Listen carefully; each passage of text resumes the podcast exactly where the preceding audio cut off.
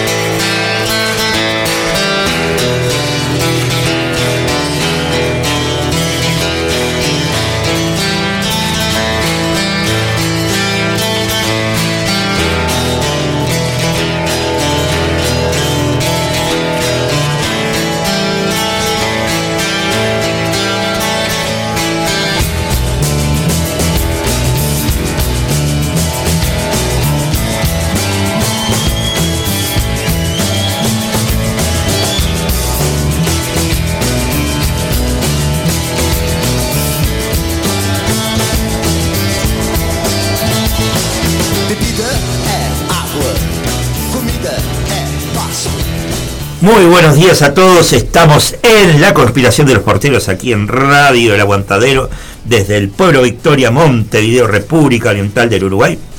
Muy buenos días Martín. Buenos días querido Polo, ¿cómo estamos todos por ahí? Todo bien, todo bien, parece que va a llover hoy de nuevo, no sé, se está nublando feo, ¿no?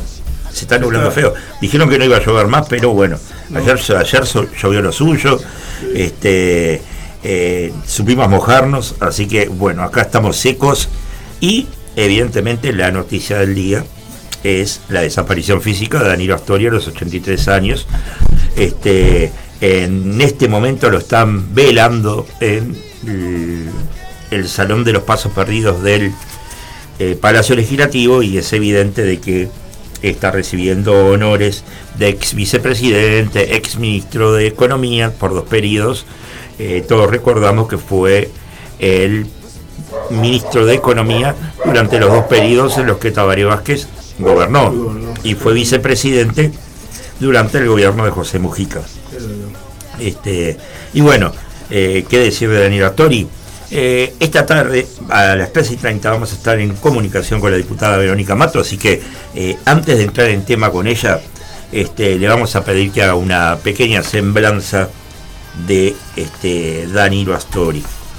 Y bueno, eh, sabemos todo lo que ha pasado en estas dos largas semanas, en las cuales eh, la semana pasada todos sabemos de público conocimiento, estuvimos eh, cerrados por duelo, este, y tenemos en nuestro recuerdo, evidentemente, a Andrea Tadaira, este, a quien despedimos la semana pasada. Pero no queríamos dejar que quedara en el tintero la peor clase de periodismo que se dio en la televisión uruguaya. No sé si te coinciden, Martín. Sí. Este, que fue la de este programa que se hace llamar Santo y Seña, los domingos en Canal 4, en el cual se vio a un iracundo este, Ignacio Álvarez eh, vengándose de todos aquellos que aparentemente le iban a hacer mal, o sea, este, la fiscal, que él estaba este, haciendo una denuncia penal, este, Romina Celeste, que al final terminaron en un acuerdo de, en los cuales ninguno de los dos puede hablar del otro. Eso llevó a que Romina Celeste tomara la decisión de apartarse del Partido Nacional y, y dejar la dirigencia. Sin embargo, se la vio este, en esta semana en la inauguración del Hospital del Cerro, eh, acariciándole la espalda al vicepresidente que estaba bastante al presidente, perdón, eh, Luis Lacalle Pou, benemérito me paro, este, que estaba un poco compungido por todo lo que le había pasado el fin de semana. este, pero bueno, este, volvamos a, al señor Ignacio Álvarez. Yo creo que fue las, las redes de memes sobre Luis Lacalle Pou que ponían cómo arrancó el año y estaba una foto de él, precioso los dos junto a Loli.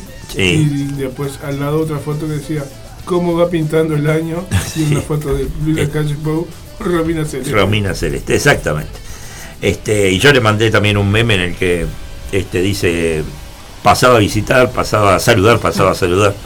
Este, que fue lo que dijo él que le pasó en el, en el piso 11 de la torre ejecutiva. Hospital, hospital que se comprobó al otro día que todavía no está en, no está en funcionamiento. No, no está en funcionamiento. Se hizo, eh, eh, está la parte de inicio nomás, pero no tiene tomógrafo. Bueno, ya, ahora ya vamos a llegar a eso. Pero termino, redondeo lo de Ignacio Álvarez. Llega al, al tupé de hacer querer que la gente crea de que le habían puesto una bomba en el estudio. Y él desestimaba, decía, no, esto es algo de Romina Celeste, que está en la puerta, que no la voy a dejar entrar a hablar, no sé cuánto, no sé qué, yo no sé realmente si Romina Celeste en algún momento estuvo en la puerta del Canal 4, no vi ninguna confirmación de que eso hubiera pasado. Después se vio unos pasillos y unos bomberos que caminaban por ahí, como que estuvieran desactivando bombas o que estuvieran buscando el artefacto este, explosivo, pero él gritaba, no, gritaba a la cucaracha, no, este, díganle a los de arriba que no voy a cortar el programa de ninguna manera, que esto es una trampa, que esto es una broma, no sé cuánto, no sé qué. Hasta que al final, aparentemente los de arriba lo apretan, va un corte, se deja revisar abajo de los este, escritorios, todo lo demás, una farsa, una farsa, una farsa de lo que no se debe hacer ni en televisión, ni en radio, ni ninguna clase de medio eso lo llevó a ser este señor que a esta altura, vuelvo a repetir, es un impresentable de los medios de comunicación. Perdió mucha credibilidad con esta pavada. Con esta pavada y con muchas más, ¿no? Porque el verlo llorar a él, a Petinati, a, a, Victoria Rodríguez en cada teletón, creo que el teletón está cerca de hacerse, si ya no se hizo. Realmente no, no miro esos programas porque este, me afecta anímicamente, digo, y sobre todo, más me afecta de que estos eh, comunicadores no utilicen esos, esos réditos para, porque cobran. Evidentemente cobran, gratis no van, ¿no? O sea, gratis podrá ir usted con su banda a tocar, pero gratis no van. Y ya lo hemos hecho. Y ya lo han hecho. Bueno, está genial. Usted quería llegar al Hospital del Cerro. Bueno, este, usted está diciendo por qué no estamos hablando de todo lo que sucedió a partir del sábado. Bueno, porque ahora, no más, 11 y 30, ya estamos muy cerquita, vamos a tener al doctor en ciencias políticas Daniel Chaquetti, con el que vamos a estar hablando de todo lo que sucedió, esta nueva crisis del gobierno, que tiró cuatro, o cinco jerarcas. A ver, cuatro o cinco. Bustillo, Heber, Cafruf, el Cuatro, cuatro de un plumazo. Cuatro de un plumazo, ¿qué le parece? van quedando casi jerarcas en el gobierno de la calle Pou. Y más o menos como que está sacando, desencajonando algo para encajonar el otro, ¿no? Este, al, que nombró ahora ministro del Interior ya lo ha sacado de varios lados, digo, este, a quien nombró de secretario es Abdala, con el que estuvimos hablando hace poco, ¿se acuerda? Por, por él se había despedido de INAU justamente para comenzar su carrera política. Este, y bueno, dice que todos estos jerarcas este, decidieron eh, renunciar, pero lo que sabemos realmente es que los renunciaron, ¿no? O sea, de eso, de este, el encuentro eh, acá en Suárez y Reyes, del encuentro con Fernando Pereira, de los dichos de Fernando Pereira y de todo eso más, vamos a estar hablando con Daniel Chaquetti ahora nomás, en minutos. Y usted me hablaba del Hospital del Cerro. Bueno, Lo del Hospital del Cerro fue otra este, puesta en escena para tratar de tapar un poco lo que venía sucediendo con la crisis, ¿no? Evidentemente, el presidente benemérito Luis Lacalle Pou, me vuelvo a parar, y ahora venía, este, eh, fue ahí a inaugurar algo que realmente es una carcasa. Este, es más, se han dicho algunas cosas, eh, como que por, por ejemplo podría asistir al Hospital Maciel, dado la distancia que son 15 minutos que separan al, Hospital del Cerro del Hospital Maciel, pero, por ejemplo, esto no tiene tomógrafo, ¿no? Y según el neurólogo Federico Preve, asesor del Frente Amplio, que lo hemos tenido en la, en la compilación de los porteros por el tema de la eutanasia, en tema de salud, integrante del Grupo Magnolia y directivo del Sindicato Médico del Uruguay, es más tajante y señala que operar sin tomógrafo en este tiempo equivale a hacer una cirugía de guerra. En el cerro no hay CTI, ni, tomógrafo, ni subespecialidades quirúrgicas en caso de complicaciones. Eso para los cirujanos es un problema. Eso es lo que dice este Federico Preve, ¿no? Dice, la apertura del Hospital del Cerro estuvo precedida de los problemas para conseguir cargos, como la de anestesista, eh, eh, si bien eh, Henderson señaló que el problema ya está resuelto, hay un anestesista jefe, Milton Froche, cinco coordinadores y un llamado por comisión de apoyo, luego de fracasado los llamados anteriores para presupuestación. Este, lo que pasa es que hace es un elefante gigante donde se dan todos clase de, de situaciones e inclusive algunas que han rozado con corrupción, ¿no? Este, y no solo en este gobierno. No solo en este gobierno. Entonces, este hospital sabe lo que me hace acordar.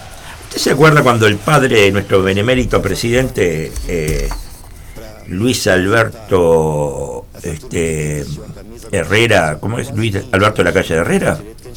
Luis Alberto de la calle Herrera, el ex presidente, inauguró corriendo la terminal de Tres Cruces y a los pocos días se rajó toda la escalera que lleva a Tata. Si bien los arquitectos ya le habían dicho de que no lo hiciera, bueno, el padre de nuestro actual presidente lo hizo. Supo cómo hacerlo, como decía Pacheco Areco. Este, igual. Este, en el caso de, decíamos, de todo lo que pasó en, en estos días, este, lo vamos a hablar ahora con Chasquetti, pero Comisión aprobó ley de usura sin Perroni que se quedó sin agua y no pudo ir al Parlamento. Estamos hablando del el diputado cabildante que integra la Comisión de Hacienda, Álvaro Perrone, que no pudo asistir a la instancia. ¿Por qué? Este hombre, Perrone, venía de regreso a Uruguay de la República Dominicana por la sesión de Eurolat. Cuando llegó a su casa en una zona rural de Canelones no había luz. Yo he hecho varias veces el reclamo a se dijo usamos pozos de aljibe, entonces si no tenemos luz, no tenemos agua, porque la bomba no funciona, no nos podemos bañar ni nada. Claro, el pobre hombre vino, vino sudado. Vino como el presidente, vio que el presidente estaba cansado, cansado, cansado. Este, bueno, este, este buen hombre vino sudado y no se pudo bañar, por tanto, no, pudo ir a la Comisión de Hacienda de la Cámara de Diputados, donde el pasado miércoles el proyecto de ley de usura presentado por el legislador del partido eh, de la gente Daniel Peña, este, contó con el visto bueno de todos los partidos de la coalición, a excepción evidentemente de Cabildo Abierto porque no estuvo presente en la sesión. Ahora el tema pasará al plenario de la Cámara Baja. Y otra de las cosas que se votó en la Comisión de Diputados fue la nueva ley de medios que deroga la del gobierno de José Mujica. Entonces, ustedes dirán, vos, tratemos la ley de medios. Bueno, la tenemos acá. Acá tenemos el proyecto de ley de medios que recién llegó a mis manos en el día de ayer. Son 31 páginas, no es mucho, pero la verdad a mí no me dio tiempo de ponerme de lleno a leer esto y me parece que es algo serio. Es un tema que nos atañe, compañero Martín, que, nos involucra a todos. Que nos involucra a todos. Entonces, eh, yo eh, la semana lo voy a estar estudiando profundamente esto y lo voy a traer eh, la semana que viene. Este, lamentablemente, lamentablemente, esto sí lo puedo adelantar, esta nueva ley de medios blanquea concentración ilegal del grupo Clarín de Argentina. La ley vigente solo permite acumular tres licencias de TV paga. Clarín Flow tiene ocho, licencias. La nueva ley que Tope pone ahora, ocho licencias. No es un número arbitrario, son las mismas que ya tiene Clarín. Blanquea concentración legal de grupos mediáticos uruguayos. La actual ley de medios que permite solo tres licencias de radio y TV se duplica a seis. Cuatro de ellas en Montevideo. El número no es arbitrario. Busca legalizar a los grupos mediáticos Romay, Sarandí, Magnolio y Zorrilla. Así que este, los, este, este original enviado por el Poder Ejecutivo tuvo varios cambios durante la discusión este, con aditivos sustitutivos propuestos en los artículos 6, 7, 9, 10, 11, 12, 14, 16, 17, 23, 26, 29, 33, 34, 47, 48, 52, 54, 69, 71, 76, 77, entre otros. Y algunos fueron votados con la ley, con la veña del Frente Amplio. Por eso, acá tengo todos esos artículos, los voy a leer para la semana que viene, lo prometo. Y este, y, bueno, este, estaremos tratando profundamente la ley de medios y si podemos traer un especialista. Tenemos a, Pablo Siri, que nos ha ayudado varias veces, este, que es el director ante la URSEC por el Frente Amplio. Quizás recurramos de nuevo a él para que nos, nos este, ilustre acerca y nos ilumina acerca de todo este tema. Y bueno, me encanta, me encanta que toda la semana, dentro de todo este esta crisis que tan política estamos pasando en el Uruguay y todo lo demás, tengamos tiempo los uruguayos de perder en cosas tan chabacanas como la lotería.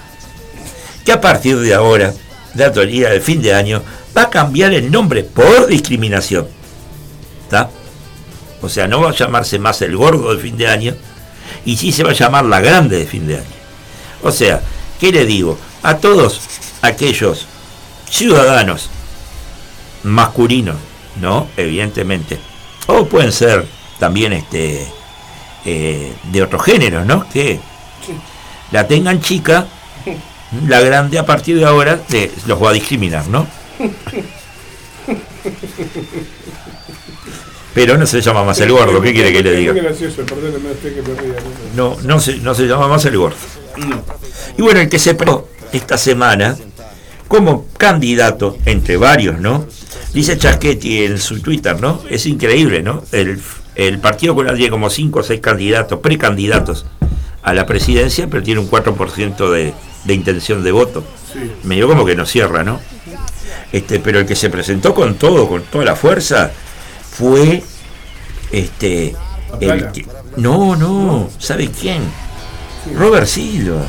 Robert Silva, que dejó dejó ya la educación, dejó la famosa reforma de lado y bla bla bla y se largó su candidatura este, en un día muy lluvioso, digámoslo, fue el día 7. Este, y bueno, este, Robert Silva, aparentemente el martes 7, una, una tarde lluviosa, Silva reaparece definitivamente convertido en precandidato presidencial por el Partido Colorado, apoyado por el sector Ciudadanos. Lo hace en un acto en el local Montevideo Music Box, ahí en la calle. Ayúdeme, Centenario. Centenario y. Centenario, exactamente. bueno, a todo rock and roll este, el amigo, con toda la farafernaria electoral, luces, humo, cotillón y un chile pegadizo. Mire cómo le dice. Este, así que el amigo Robert Silva se tiró a precandidato para la presidencia por el Partido Colorado. No sé cómo irá, la verdad, no me interesa tampoco. Este, y no es porque no me interese quiénes van a ser los precandidatos, ¿no? Pero como va a haber mucha puja, que quiere que le diga, ¿no? Porque también está Gourméndez, el de Antel. Y después está Tabaré Viera, que es el ministro de, Turismo. Eh, todavía están esperando que Ojeda diga si quiere estar o no quiere estar, que ahí llevaría el apoyo de, varios policías. No se olvide que es el abogado del, sindicato de policías, sin ir más lejos. Y también todavía se espera, todavía se espera, porque en una extensa entrevista que el expresidente Julio María Sanguinetti otorgó a búsqueda este fin de semana, ¿no? Este, él dice que todavía Pedro no dijo nada si iba o no iba. O sea que te podríamos esperar también de que Pedro se tirara a este, la presidencia. Aunque Pedro ha dado señales de que está más interesado en su carrera como dirigente deportivo que como dirigente político, ¿no? Sí, claro. Claro, eso es verdad. Bueno, y otra de las noticias que ha pasado un poco desapercibida, pero no debería pasar desapercibida, es de que el Frente Amplio está convocando, eh, o convocó, la verdad que ya ahora ya tengo los tiempos medio como, como perdidos, este, a una marcha por el tema de la corrupción, ¿no? Este, y ha sido muy criticado desde las este, esferas del oficialismo, ¿no? Este, eh, ¿Cómo vas a hacer una marcha por la corrupción? Hacerla porque estamos todos muriéndonos de hambre, yo qué sé. Este, en, el acto de la inauguración del, hospital del Cerro fue muy vapuleado y criticado el presidente así por, bueno, sí. gente común y corriente que lo, acusó de... En realidad no eran gente común y corriente, se sabe que son este, la mayoría adeptos a el movimiento de liberación nacional, Tupamal. Al MPP, ¿no? O sea que, digo, eh, no, es tan, no es tan así. Y para dar una nota de color última, este, antes de irnos a esta pausa, Charlie García, Cliff Modernos cumplieron 40 años, y en esa esquina de Nueva York, donde Charlie García se sacó aquella famosa foto en en los años 80, para ser más este, claro, ¿no? Este, creo que fue, si no me equivoco, en el año 83, por eso se, sí, claro, en el año 83, 8, en el 8 de agosto del año 1983. Eh, este, eh, este, en esa, en esa foto, en el Greenwich Village, este, donde eh, este, Charlie García, que acaba de aparecer, lo decíamos hace poco, cumpliendo 72 años, donde le acercaban la torta y se veía Fito Páez por allá lejos, se veía a Nito Mestre y a Porcheto por otro lado, bla bla bla en un video, crearon la calle Charlie García en esa misma esquina, ¿no? ¿Y sabe lo que dijo Charlie García? ¿Qué dijo? Estoy esperando poderme tomar un taxi en Nueva York y decirle, lléveme a la esquina tanto con la esquina yo. Nos vamos, si quiere usted, a una pausa musical. Espera, Charlie, no hay caso. No hay caso. No hay con qué dar. Vamos a la pausa. Escuchábamos Titans, comida, y ahora, ¿sabes qué vamos a escuchar ahora? Dígame. Ahora vamos a escuchar eh, Los Barracos de Cidade. Oh. Señor Gilberto Gil. Exacto.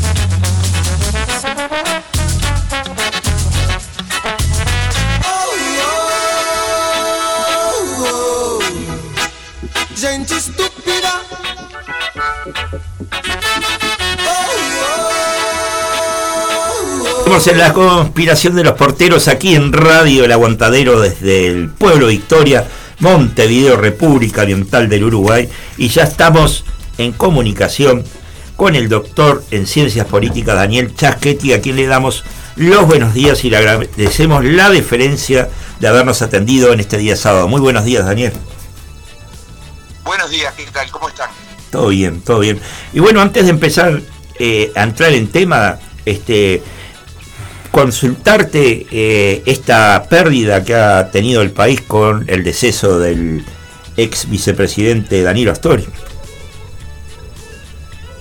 Bueno, sin duda es una, una jornada triste, ¿no? Pero porque bueno, Astori era un, digamos, no solamente un, un, dirigente clave en el Frente Amplio, sino también en el sistema político, ¿no? Durante prácticamente eh, su trayectoria abarca prácticamente cuatro décadas, este, donde jugó un papel clave, ¿no? No se explicaría digamos, los 15 años de gobierno del Frente Amplio sin Astori, este, y tampoco se explicaría la forma en cómo es hoy el Frente Amplio sin su aporte, eh, sin su reflexión y sin su, digamos, su manera de, digamos, de vivir el, la identidad del partido político, ¿no? Entonces, me parece que, el Frente Amplio lo va a sufrir de, su ausencia, pero bueno, estas cosas suceden. Ya había eh, fallecido Tabaré Vázquez, este, eh, ahora fallece Danilo Astori y me parece que bueno, estas cosas son tienen que ver con la renovación natural de la vida. Este, los partidos fuertes, institucionalizados, este, casi siempre son capaces de sobreponerse a, esta, a, estos, a estos recambios, ¿no? Pero la verdad que eh, para, el sistema político y para el Frente Amplio es una pérdida enorme. Sin duda, sin duda. Este, y bueno, y entrando un poco en tema, este, eh, ¿cómo, ¿cómo ves esta crisis del gobierno que ha, se ha llevado a cuatro jerarcas de, de un plumazo, ¿no? Bueno, tremendo, ¿no? Porque, porque bueno, porque en realidad, digamos que el, gobierno, eh, desde la perspectiva de, de, su cierre, ¿no? Porque bueno, el gobierno está en este momento en su cuarto año. El gobierno había empezado es decir, arrancó el gobierno y le aparece la pandemia y la tramitó bastante bien, sobre todo cuando miramos el, desempeño de Uruguay en términos comparados.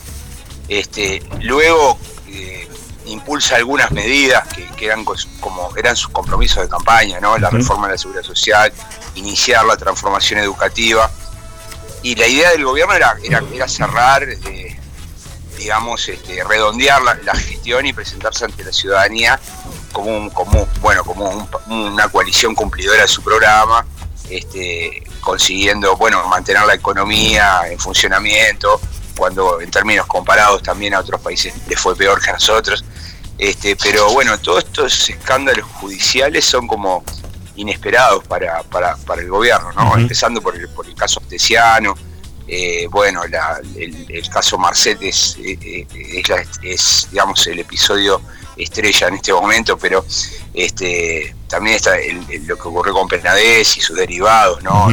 este, entonces, digamos, todas estas causas judiciales le hacen mucho daño al gobierno, le hace mucho daño a la imagen del presidente y le hace mucho daño a la imagen, de, a la intención de voto de los partidos yo no tengo dudas de que en las próximas encuestas, cuando comiencen a aparecer, se va a notar eso, ¿no?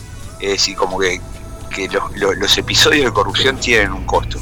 Le pasó al Frente Amplio cuando, cuando ocurrió lo de Sendic, cuando ocurrió, hubo otros hechos menores, pero los hubo, y, me parece que ahora le va a pasar también a la coalición.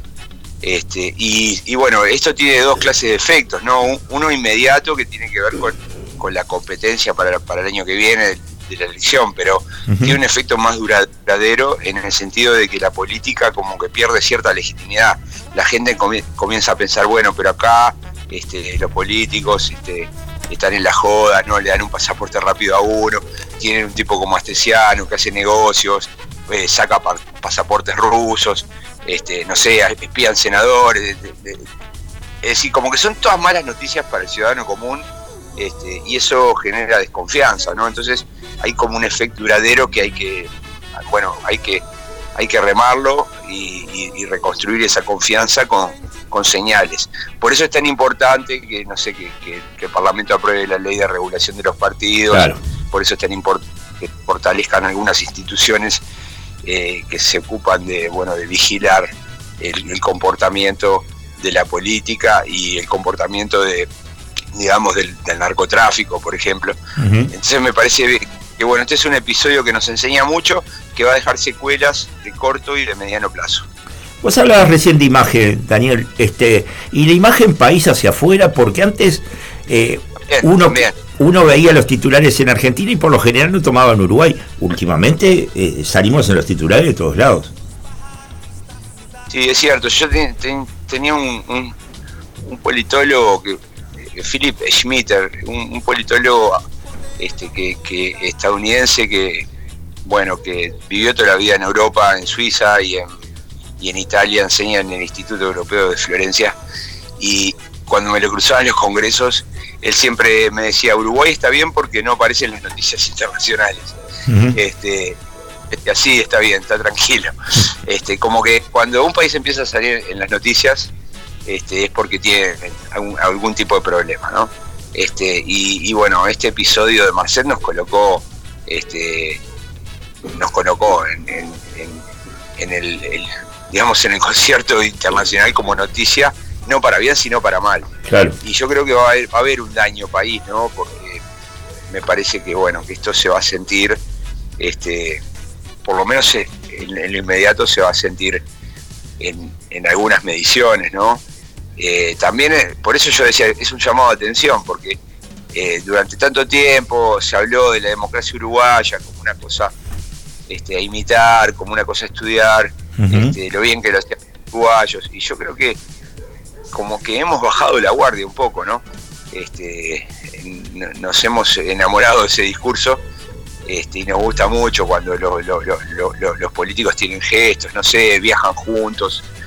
Pero la democracia no, no es solo eso, ¿no? La democracia es este, eh, mantener eh, muy, este, muy aceitado el vínculo entre los gobernantes y los gobernados. Y ese vínculo se aceita con confianza, con, por ejemplo, para mantener la confianza hay que hacer promesas y luego cumplirlas. Eh, eh, para mantener la confianza hay que tener, bueno, mucha decencia a la hora de gobernar y, no generar dudas, este, ser muy transparentes y, me parece que, bueno, que ese es el, el punto que se está dañando, ¿no? Sin duda porque uno, uno sin muy lejos, se acuerda, por ejemplo, cuando salió el informe de K-Info, la Deutsche Welle lo tomó y acá se, como que ardió el, el, terreno, ¿no? O sea, como que enseguida el oficialismo salió a quejarse de ese, de ese informe y sin embargo, este, acá como que tratan de, taparlo todo, ¿no? No, bueno, pero eh, eh, digamos, ese tema eh, comparado con esto es como un tema menor, ¿no? Claro, claro. Ah, ese tema no generó un debate ni generó una, una preocupación mayor como, como, como estos temas, ¿no? Yo creo que, la, causa de Penadez, la de Astesiano y la de, y la de Marcet eh, son, son, son, generan como, como hechos, eventos que son comentados en la feria, ¿no? que, en la parada del ómnibus eh, uno escucha gente hablar del tema y que, que, se forman parte de la vida cotidiana de las personas. Eso quiere decir que, bueno que llegan a la gente. Viste, el episodio de, sobre los medios y eh, es un episodio importante, no, no, no, quito su importancia, pero es, es un tema que, no genera tampoco tanto impacto en, en, las personas porque bueno, porque hay problemas de desinformación y también de interés. Este, los ciudadanos comunes que no, les interesa mucho la política, solo se activan y, miran al sistema político cuando, cuando, cuando el, episodio tiene algo que ver con, bueno, con sus valores o con su vida, ¿no? su vida cotidiana. Este, y, en este caso, bueno, ver que, que, se tramitó un pasaporte para un narco y que después luego se ocultó y que se hizo una reunión eh, haciendo entrar a los, subsecretarios por el garage que se incluyeron pruebas, no sé, es como, parece un thriller eh, de, policial, ¿no? Totalmente. Un thriller de net. Entonces, o Penadez, ¿no? Un tipo que parecía, bueno, un señor, este, un, señor legislador, este, eh, una pieza clave del gobierno en el Parlamento. Un articulador, claro era la persona referente de diálogo para el frente para el Frente Amplio, ¿no? El Frente Amplio a la hora de hablar con el gobierno hablaba con él, bueno, y que eh, esa persona, bueno, luego aparece acusada por 20 delitos, 10 víctimas, y, encima este, la fiscal descubre que, él está haciendo un, fraude procesal, utilizando recursos nacionales de, digamos, de, bueno, de la policía, este, eh, importantes jerarcas, ¿no? Y utilizando la base de datos de la Corte Electoral, el Registro Cívico Nacional, donde estamos todos inscritos para obtener el nombre de las víctimas, bueno, es una cosa horrible. Y eso, ese tipo de cosas tienen como una cierta, un cierto morbo que, bueno, que, que, a, los sectores eh, sociales no interesados en política les, les, les, interesa, ¿no? Entonces, por eso digo que tiene costos esto, ¿no? Porque este, genera esta idea de que bueno, de que los políticos están este, hacen cosas que los ciudadanos comunes no pueden hacer, ¿no? Es verdad, y aparte lo que lo que hablabas de Penades es uno de los casos paradigmáticos porque se, se, cruza una línea que por lo general no se había cruzado en el, en el, en el ámbito uruguayo, que es el de la vida privada, ¿no? Sí, sí, sí.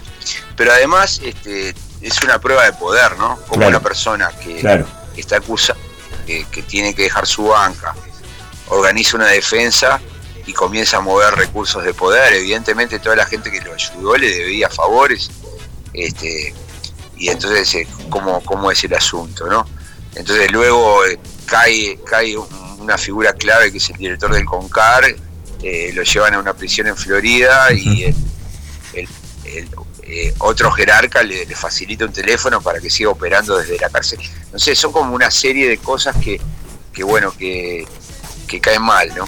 Claro. Este, la verdad que, que, esto, todo esto es un, problema bastante crítico y que, que, para mi gusto no terminó, porque eso era lo que yo te quería explicar, ¿no? Nosotros ahora estamos viendo mucho el caso de Marcet, eh, y, bueno, a partir del caso Marcet se abrió una, una, una investigación sobre la, actividad de estos, de estos jerarcas, ¿no? de, Heber, de Guillermo Maciel y, de la FLUF.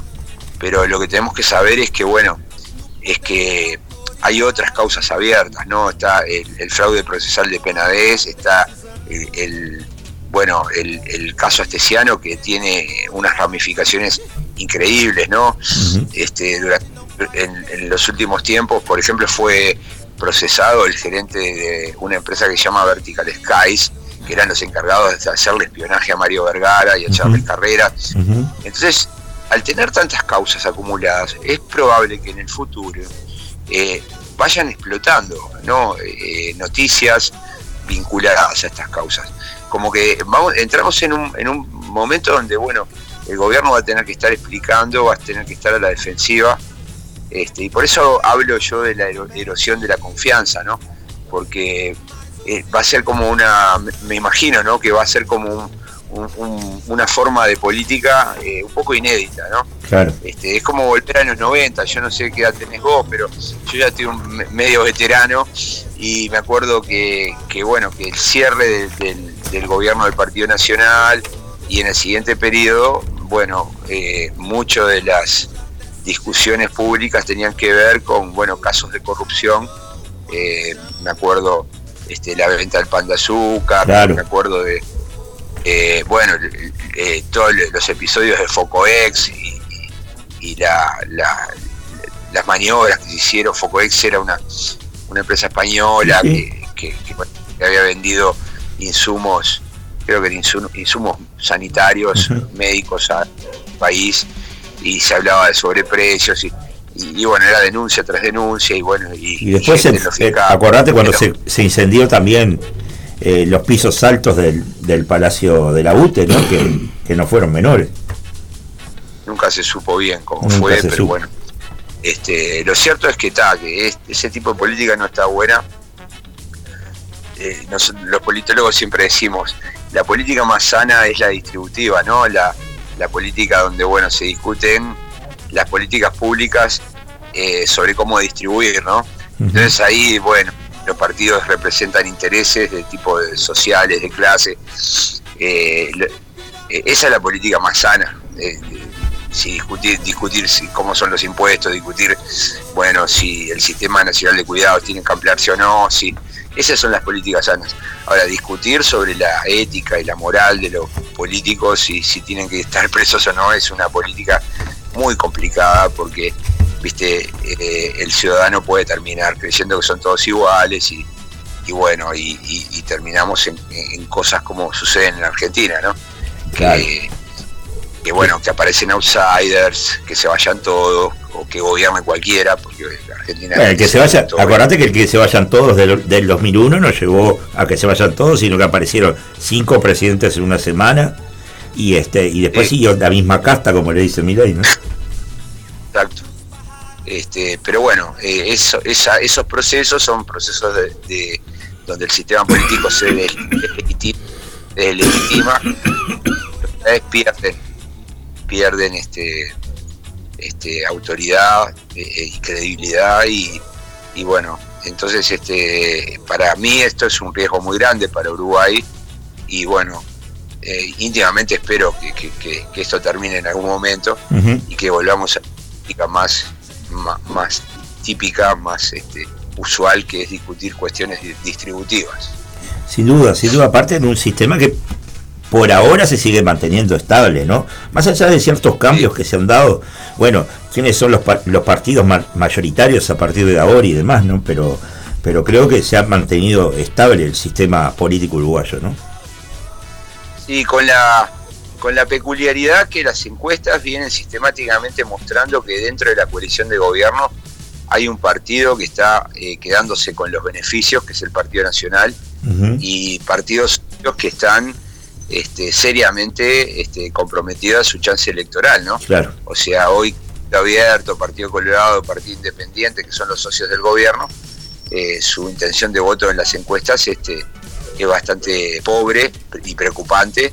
Y eso me parece que tiene que ver con el hecho de que, bueno, de que en una coalición, cuando las cosas van bien, este, los éxitos se los lleva el partido mayor, el partido del presidente, y cuando las cosas van mal, los costos se distribuyen de manera proporcional y, efectiva, ¿no? Entonces me parece que está sufriendo, entonces eso puede traer un cambio en la estructuración del sistema, ¿no?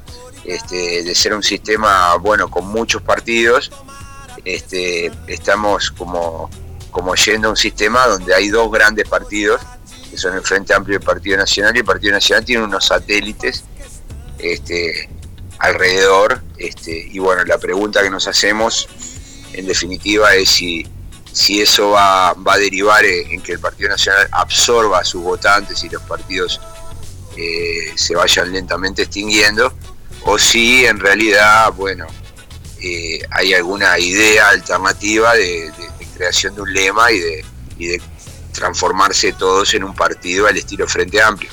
Pero, pero bueno, en términos generales, digamos que el sistema de partidos está, está bastante sólido todavía.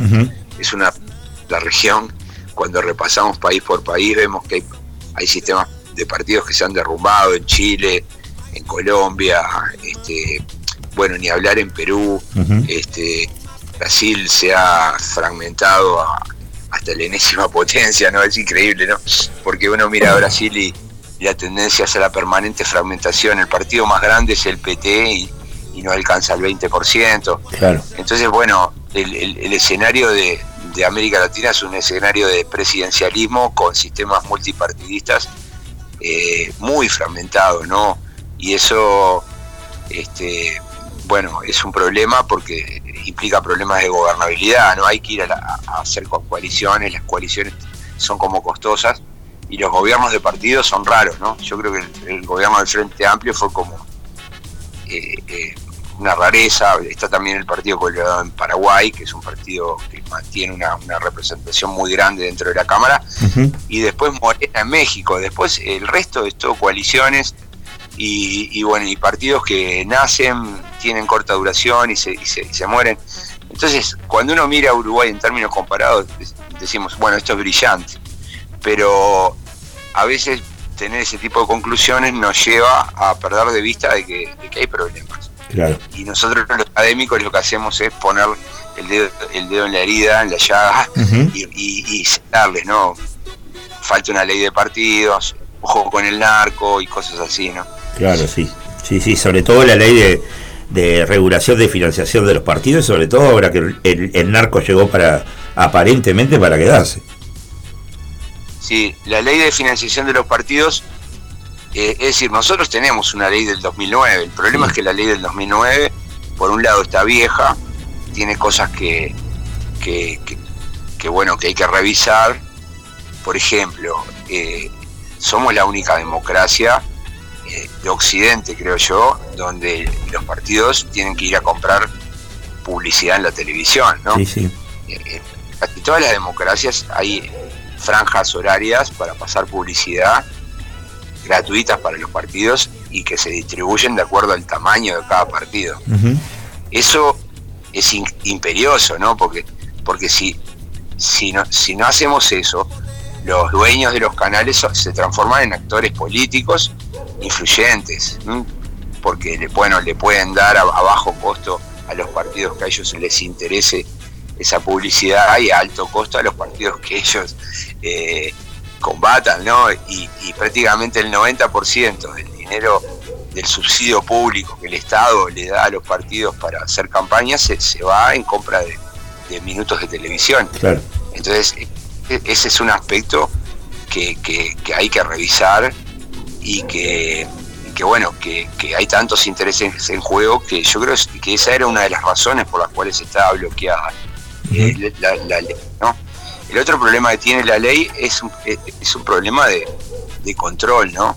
Es decir, eh, vos podés hacer una ley, pero si no hay nadie que la vigile y que, que se haga cargo de su aplicación, bueno, la ley no funciona. Y yo creo que, que, que bueno, que una de las cosas que tiene que, que modificarse es el hecho de que, de, que el organismo encargado, en este caso la Corte Electoral, tenga unas autoridades que estén vigilando y aplicando sanciones. Bueno, por ejemplo, la ley del 2009 no prevé sanciones para los que no cumplen. Este, el, sistema de, de regulación funciona con declaraciones juradas este, los partidos, más precisamente las listas de candidatos de los partidos, tienen que presentar declaraciones juradas donde eh, le, cuentan a la Corte cuánto dinero recaudaron y cuánto dinero gastaron y en qué gastaron, ¿no? La recaudación de dinero viene, tiene dos fuentes, una es el subsidio por voto y, la otra son las donaciones de, privados. Y en ese sentido, las donaciones de privados tienen topes este, algunas se pueden hacer en forma anónima, pero no pueden sobrepasar el 15% del total. Todo eso hay que revisarlo. Y si algo no cierra, este, bueno, hay que pedir que se abran las cuentas. Este, también está el tema de, de, hacer auditorías, ¿no? Así como, viste, como la de aquí, que, de repente hay una empresa y dice, bueno, mostrarme los, libros o, el Ministerio de Trabajo, ¿no? Cae, inspección, bueno, lo mismo tiene que hacer esta autoridad y, es algo que, hay que modificar. Eh, por lo que pude ver, eh, en, el Parlamento hoy hay un acuerdo entre el Frente Amplio, el Partido Colorado y el Partido Independiente para, para modificar estas cosas. pero el Partido Nacional por ahora está fuera, ¿no?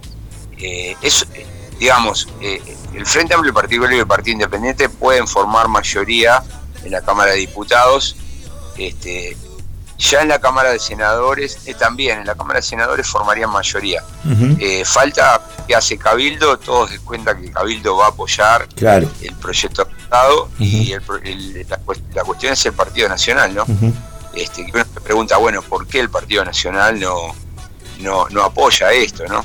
Este, entonces, este, bueno, todo esto lo vamos a hacer la próxima semana. Sin duda. Te leo para finalizar la, la entrevista un párrafo de lo que escribió este, Julio María Sanguinetti este viernes en el Correo de los Viernes, en un artículo que se llama Un extraño caso. y dice, es muy raro que un hecho legal indiscutiblemente regular pueda generar una crisis que se lleve a cinco jerarcas de primera línea que venían cumpliendo relevantes gestiones. Si este hecho administrativamente correcto, esto nadie lo discute, pone entre paréntesis, es además el simple otorgamiento de un pasaporte, resulta aún más paradójico. Este, yo creo que trata de aliviar un poco el coso, es muy, muy extenso igual el artículo, ¿no? Totalmente. Esa frase lo que está diciendo es que eh, el pasaporte se dio en términos, se, dio correctamente y ese es el primer supuesto que deberíamos eh, discutir. Creo que se está discutiendo, ¿no? Había otra forma ¿eh? de sacar a Marcet de, de, Emiratos Árabes. Este, estaba el mecanismo del vale por un solo viaje este, y ganar tiempo para efectivamente este, ver qué ocurría con el caso, ¿no? es, el segundo problema es este, partir del supuesto que ocultar la información al Parlamento o, o, lisa y llanamente mentirle eh, es un hecho menor. Eh, eh, es decir, cualquiera puede ir a mentirle al Parlamento. El problema es que si le mentís al Parlamento no tenés consecuencias jurídicas, no vas preso. Pero sí es un problema político, ¿no? Eso tiene consecuencias. Este, y, el tercer punto es eh, que, cualquiera se lo pueda, esa es la pregunta que cualquiera se puede hacer. Todo este esfuerzo para qué, ¿no? este, ¿Qué estamos tapando, no? Este, estamos dañando apellidos, carreras, este, trayectorias de 10, 15, 20 años en la función pública por un simple hecho administrativo. No, acá hay hay, hay más cosas y por eso es muy importante que la justicia siga investigando, ¿no? Este, me parece que, es un caso donde todavía sabemos poco y, yo me imagino que vamos a, tener en algún momento novedades, este, porque si no, no se explica, ¿no? Eh, esa es la parte que estoy de acuerdo con, con Sanguinetti, ¿no? Si no, si, si no nos explica por qué tanto ruido, eh, por qué tanto sacrificio este, de algunas personas que terminan eh, quedando muy dañadas, este, simplemente por defender o por cometer un error político, yo creo que no, que acá hay algo más. Claro, claro. Eh, Daniel Trasquetti, te agradecemos que hayas estado acá en los micrófonos del aguantadero. Agradecemos la generosidad en este día sábado y sin duda nos vamos a volver a cruzar para seguir hablando de estos temas. Bueno, muy bien, muchas gracias. Y bueno, para finalizar, eh, quería enviar un saludo afectuoso a, bueno, a la familia de Astori, a los militantes del Frente Amplio, a todos aquellos que formaban parte de Asamblea Uruguay, y de Convocatoria Sereñista, que es el grupo eh, que actualmente integraba eh, Astori, eh, y bueno, brindar mi recuerdo a esta figura entrañable de la política uruguaya. No, nos vamos a eso. Yo me preguntaste qué edad tengo, tengo 61, por eso he vivido todo esto desde el retorno, antes del retorno a la democracia, cuando voté por primera vez en el 80. Bueno, muy bien, muchas gracias. Abrazo. Abrazo. Y nos vamos a una pausa. Nos vamos a una pausa con Rosa de Hiroshima del señor, del gran señor Grosso, desde Brasil, con todo su amor.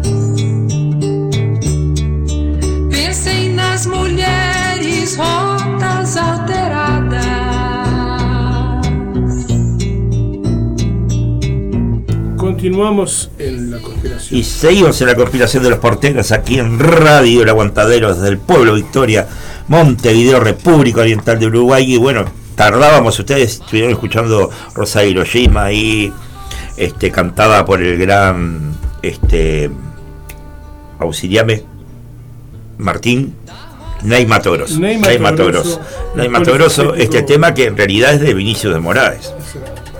Este, del gran Vinicius de Morales. Y bueno, estuvimos tratando de comunicarnos con el colega periodista Álvaro Alfonso, que acaba de sacar el libro La intriga de los derechos humanos, que habíamos preparado Ley de reparación, promesas y engaños, que habíamos preparado para este programa, que lo tuvimos que leer en tiempo récord porque es un libro bastante bastante grande, ¿no? Y que lo recomiendo, por supuesto. Este es un libro de casi 400 páginas, con mucha información, con mucha documentación, un libro realmente de investigación y de fuste. Así que lástima que no pudimos tener ahora al colega Álvaro Alfonso, sin duda lo vamos a tratar de eh, convocar para la semana entrante. Y bueno, vamos a entrar a algunas, algunas este, noticias que, creo que pueden interesar eh, al público oyente, ¿no? Dice, el verde fue el color predominante esta semana en Uruguay. El gobierno reabrió esta semana el bono en dólares indexado a indicadores de cambio climático que había lanzado el año pasado. Porque sabía, Uruguay captó una inversión de 700 millones de dólares que se suman a los 1.490 1.499,97 eh, dólares, eh, perdón, millones de dólares obtenidos en la primera emisión. En total, la suma de billetes verdes se atrajo, que atrajo el bono es de 2.200 millones de dólares. El bono está atado a dos indicadores climáticos, la disminución del 50% de gases de efecto invernadero para 2025 respecto a 1990 y mantenimiento del 100% del área de bosques nativos para ese mismo año en comparación con el 2012. En caso de que Uruguay cumpla con estos requisitos, la tasa de interés se mantiene. En cambio, si los incumple, hay una penalización para el país que debe pagar una tasa de interés mayor. Si el país supera esas metas, recibirá una bonificación pagando una menor tasa. Verde también la denominación que recibe el hidrógeno producido sin utilizar combustibles fósiles. Eh, su producción en Uruguay significará la mayor inversión en la historia del país con, una, con la apuesta de la empresa multinacional HIF Global de una planta que a construirse en Paysandú y cuyo valor se estima en 4 mil millones de dólares. El plan en Uruguay es producir 180 mil toneladas por año de combustibles sintéticos a partir de la captura de 710 mil toneladas al año de CO2 y de la producción de 100 mil toneladas de hidrógeno verde por año. Yo quiero decir algunas puntualizaciones acerca de esto. la capacidad de, hidrógeno verde que necesita Europa en este momento para los biocombustibles este, eh, es muy grande como para que esto que se puede producir en Uruguay pueda satisfacer la demanda. Si bien ya hay una planta en tambores este, en la localidad que está entre Tacuarembó y Paysandú, también, como bien dice el artículo, que es tomado del diario El País, este, para decir la fuente, como corresponde, este, y que va a, tener una, una inversión de 4 mil millones de dólares, eh, va a ser en conjunto con ALUR. Pero ¿cuál es el problema del hidrógeno verde? El problema del hidrógeno verde es de que, al igual que a UPM2, le estamos regalando el agua dulce para que pueda producirse. O sea, hacer inversión en el tema del agua, que para nosotros es el oro blanco. Entonces, eh, son cosas a tener en cuenta cuando uno se pone muy contento de ver un trencito eh, por abajo del viaducto que se va moviendo por arriba de las nuevas vías o viéndolo salir de UPM2 hasta Paso de los Toros, uno se pone contento de que venga lleno de troncos y todo lo demás, pero esos troncos son parte de, nuestro acervo también. Y le estamos regalando nuestro mayor tesoro, porque nosotros no tenemos otra, otra cosa que el agua. ¿No? ¿Hasta cuándo vamos a seguir regalando eso? ¿Hasta agotar los acuíferos y quedarnos absolutamente sin nada? Este, bueno, son cosas para dejar pensando y alentar la conciencia crítica, que es lo que trata de hacer la conspiración de los porteros, cada fin de semana tratando de ponerle un pienso al descanso de los uruguayos, ¿no? El plan en Uruguay es producir 180.000 toneladas por año de combustibles sintéticos a partir de la captura de 710.000 toneladas del año de CO2 y de la producción de 100.000 toneladas de hidrógeno verde por año. El representante del HIF Global, Martín Bremerman, explicó en un evento esta semana las razones por las que la compañía eligió Uruguay para desarrollar este proyecto. Pero bueno, parte de eso está eh, en lo que en lo que les estaba recién este, diciendo justamente. Eh, si bien no se lo va a decir eh, Bremerman específicamente, una de las cosas por las que eligieron Uruguay fue que les regala el agua. Es bien claro. Y mientras se prepara el terreno para el inicio del hidrógeno verde, en el país, ANCA viene de anunciar una pérdida de casi 2,9 millones de dólares en las importaciones de combustible que, se, que hizo entre julio y agosto para asegurar el suministro durante la parada de mantenimiento de la refinería de La Teja. Del otro lado del charco la cosa estuvo en fire por la falta de nafta en las estaciones de servicio. Esta mini crisis dentro del caos que la economía argentina instaló la discusión sobre la larga lista de rubros que tienen precios artificialmente bajos por subsidios y regulaciones y que el próximo gobierno deberá eh, sincerar. Las distorsiones van desde los servicios, electricidad, agua, gas y transporte a productos de consumo masivo y han causado un quiebre del sistema de precios en Argentina perdón, en Argentina.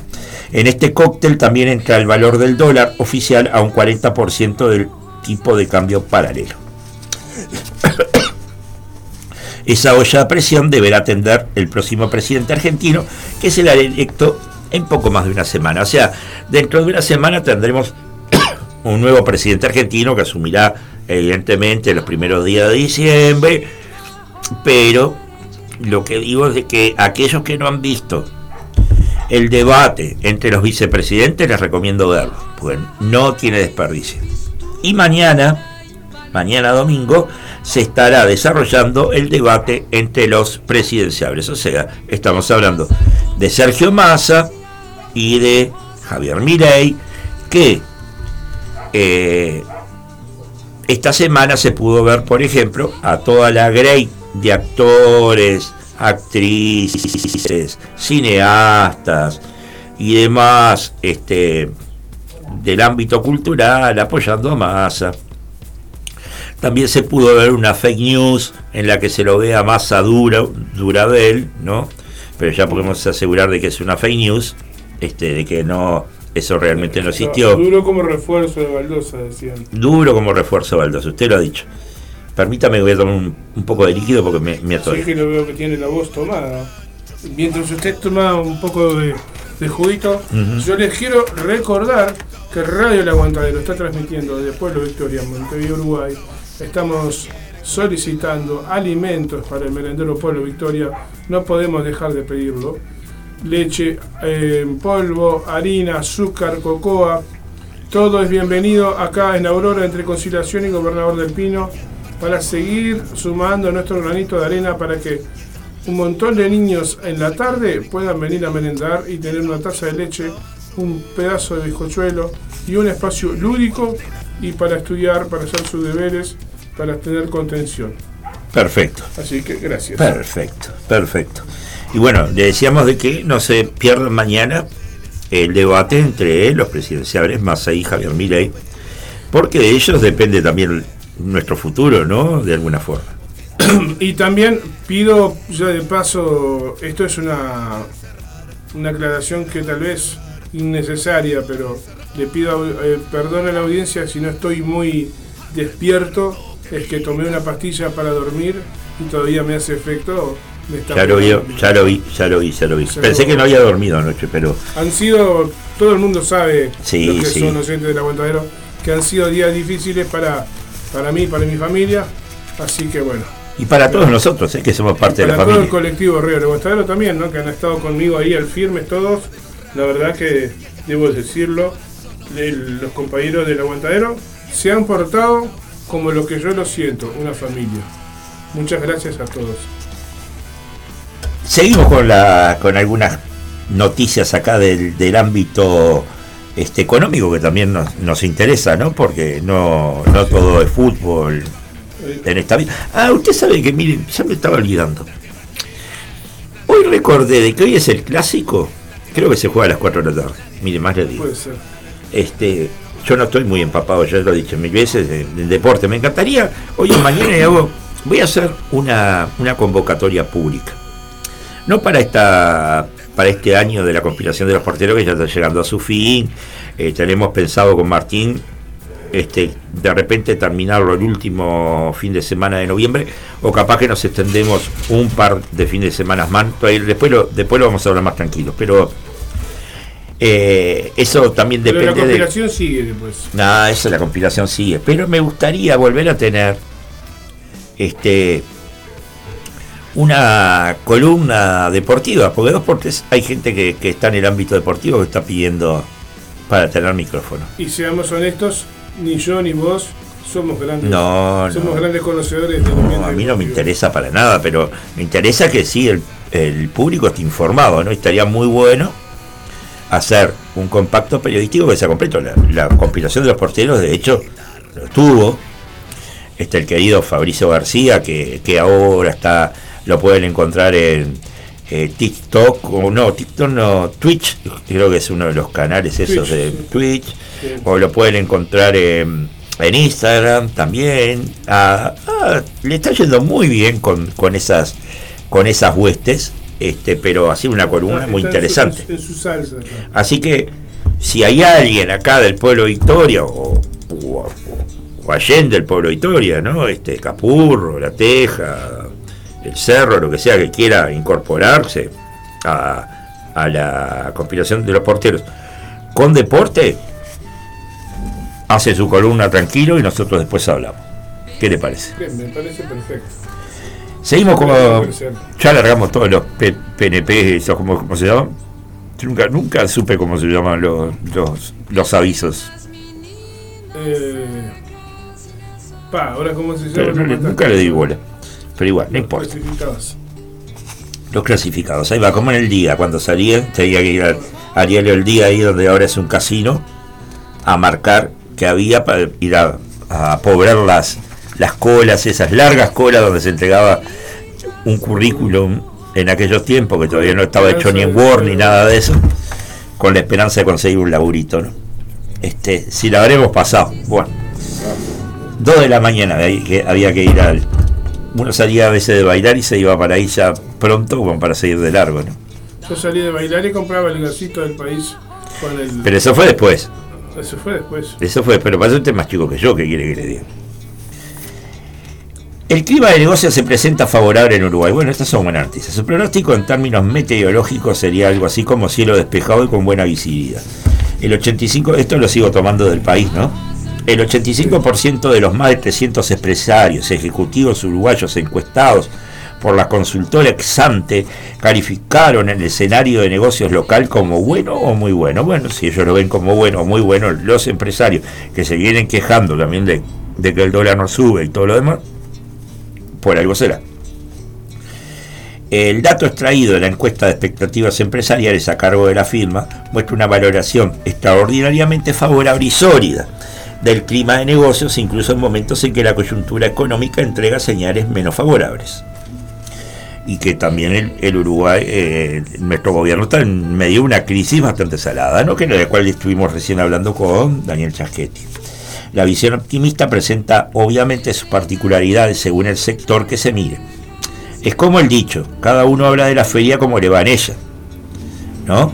Este, la periodista Fabiana Kursaf consultó a referentes de sectores clave de economía de Uruguay, construcción, exportadores, tecnología, zonas francas, turismo y venta automóviles y le contaron cómo avisoraron el cierre de este año, al que le quedan solo siete semanas y lo que se viene para el 2024, que aparte no se olviden que en el 2024 este, vamos a tener toda la campaña política, ¿no? Y ya adelanto de que la conspiración de los porteros y Radio El Aguantadero no van a hacer caso omiso de, de esas este de esa contienda política, por lo que ya también puedo adelantarles de que seguramente transmitamos eh, el, la contienda de octubre. Y si se da la contienda de noviembre, que seguramente se dé en un balotage, la transmitamos en la conspiración de los porteros aquí en Radio El Aguantadero. Uruguay es un importante hub de innovación en la región y tenemos un compromiso con el país. Google eligió Uruguay porque las condiciones para atraer inversión extranjera nos llevan realmente a querer hacer una inversión de estas características, dijo Alberto Oppenheimer, uruguayo y representante de Google en la región. Este, el Ejecutivo se refirió en, en algunas notas a la implicancia de la construcción, ahora confirmada, de una data center en Canelones por parte del gigante, gigante tecnológico. A ver, yo quiero que recuerden algo, yo digo a los oyentes, ¿no? Estamos en las 12.25, bien, nos quedan 5 minutitos así para las 12.30. Este, quiero que recuerden algo. Google se sintió competitivamente este, eh, malogrado por el data center que se hizo hace unos años en el Uruguay y en la cual el sindicato de Antel tuvo mucho que ver. Mucho que ver. No hay que olvidarse de que el sindicato de Antel le llegó a ganar un juicio a este el famoso mexicano que se llama ya me voy a acordar voy ando, voy ando medio como usted ¿eh? para los nombres ¿vio? este el otro día estuvimos hablando con, con él, de, con Pablo Siri, mire, y ahora me, me, Pero bueno, es el dueño de, de todo lo que es claro, ¿no? Sí, el dueño, el dueño mismo de Claro. Claro, claro, sí, sí. Sí, sí.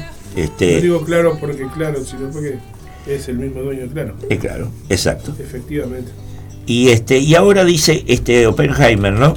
de que se va a crear un data center en Canelones por parte de Google. O sea, evidentemente para competir con nuestros data centers, que es uno de los más importantes de toda América. ¿no? Oppenheimer explicó que la decisión de hacer un proyecto en el país tiene que ver con la infraestructura, pero también con la capacidad de poder capacitar talento. Cuando Google construye un centro de datos en una localidad, crea programa de desarrollo para esa localidad. si bien no confirmó la cifra inversión asociada a la obra, se estima que son 100 millones de dólares. Oppenheimer sí aclaró que no serán necesarios los 7,6 millones de litros de agua diarios para enfriar el data center. Ah, porque esto también pasa, ¿eh? Esto también pasa. Ahí también hay agua, tal como había trascendido en su momento. El proyecto que hicimos utiliza un sistema de enfriamiento con aire, así que el agua que se va a consumir es la misma que necesita cualquier empresa para uso doméstico, para incendios. Eso es una excelente noticia porque no va a haber ningún problema en cuanto a que podría consumir más agua que eh, lo esperado. Y bueno, hemos terminado este segmento de noticias para cubrir este y, hacer un toro, dado la falta del colega este Álvaro Alfonso, que todavía todavía no escuchó nuestras llamadas, este, así que eh, lo llamaremos el sábado que viene. ¿Y qué le parece a usted, querido Martín, si nos vamos a una pausa musical? Vamos a una pausa y después de Nematoroso, ¿qué viene? Viene acá, al menos en el orden que tenemos nosotros acá, Black or white, americanos. Ah, meu te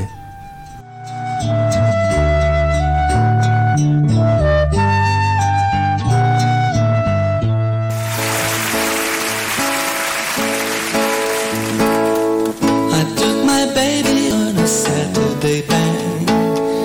Was that girl with you? Yes, we were not the same. But I believe in miracles miracle has happened tonight. Thinking about my baby, doesn't matter if I'm black or white.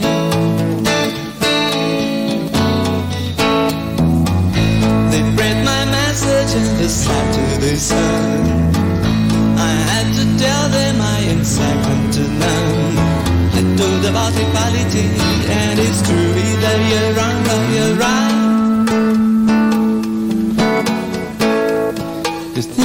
my baby, doesn't matter if you're black or white. Thinking of being my baby, doesn't matter if you're black or white. You think I'll be my brother, don't matter if you're black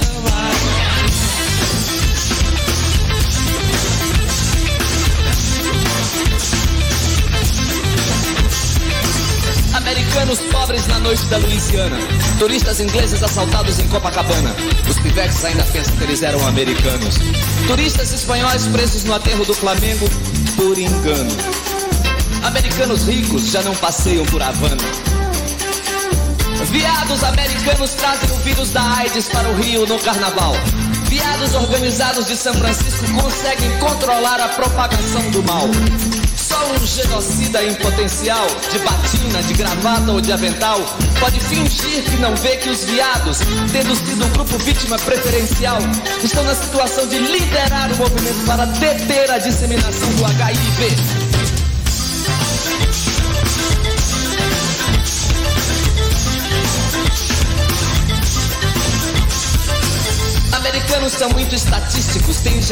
Y seguimos en la conspiración de los porteros aquí en Radio El Aguantadero, desde el pueblo Victoria, Montevideo, República Oriental del Uruguay.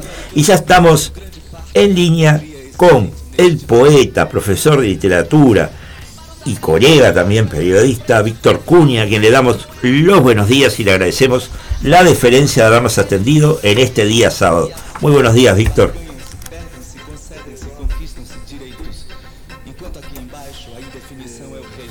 Hola. Se escucha abajo. Hola, hola. A ver.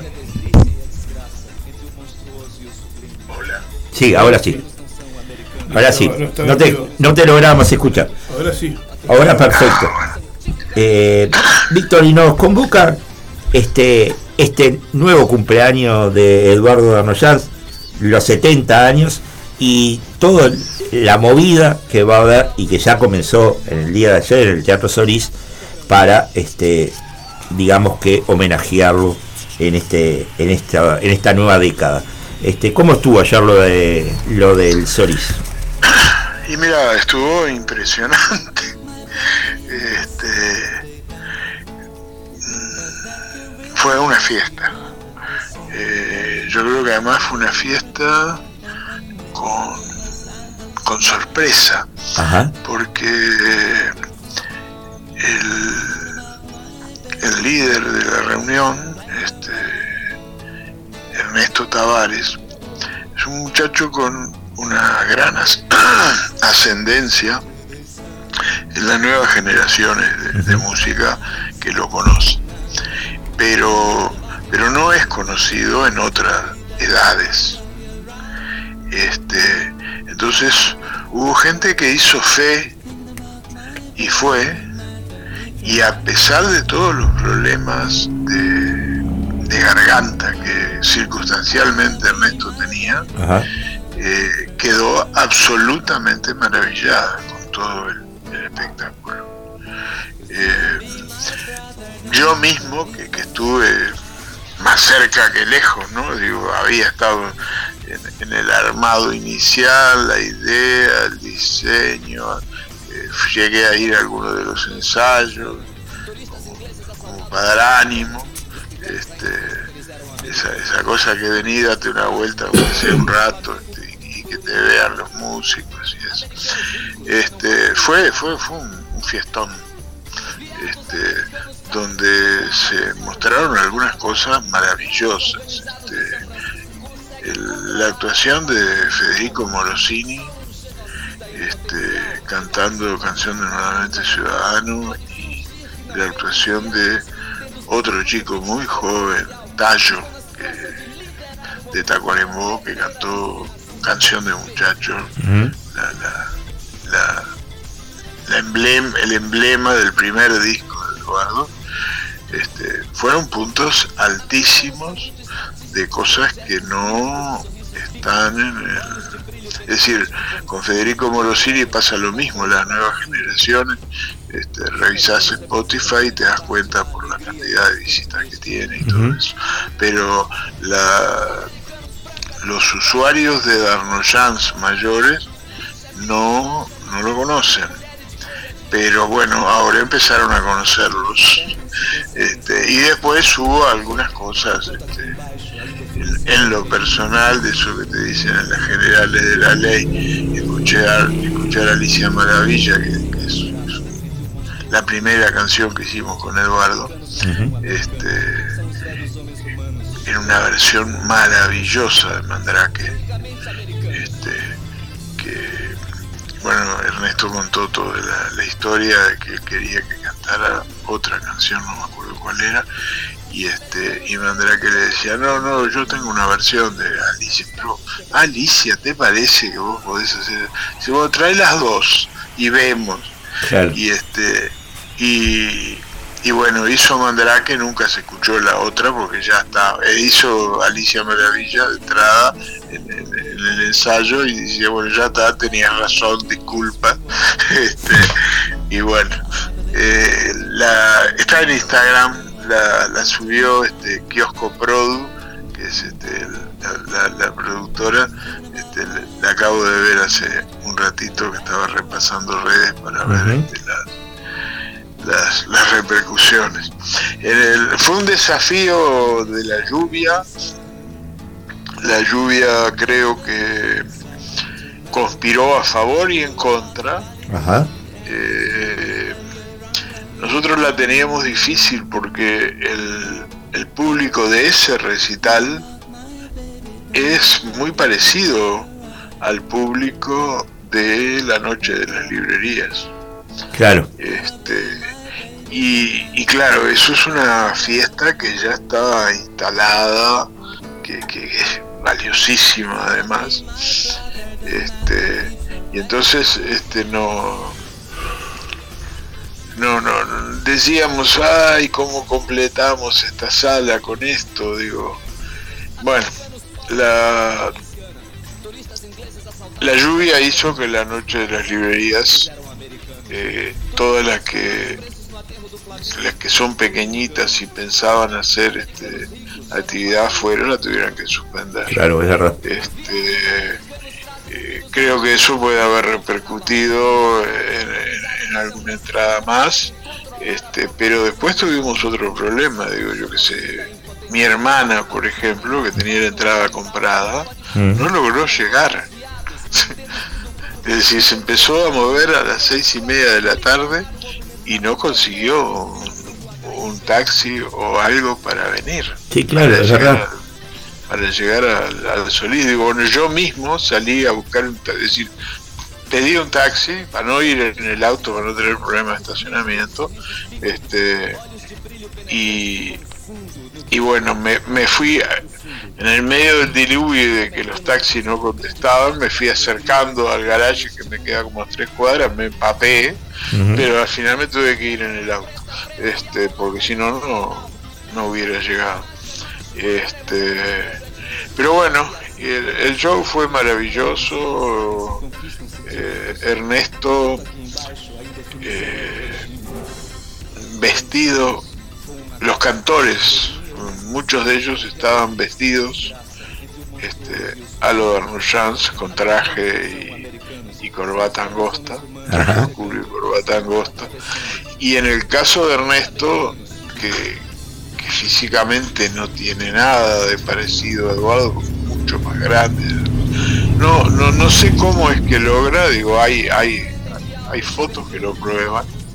Este, da, da un perfil sentado en la butaca alta, esa que, Eduardo usaba mucho para cantar, en que en algún momento se te superpone una imagen a la otra. Este, y bueno, fue una noche de muchas emociones este, en el público, que atrás de bambalinas no te cuento. Claro.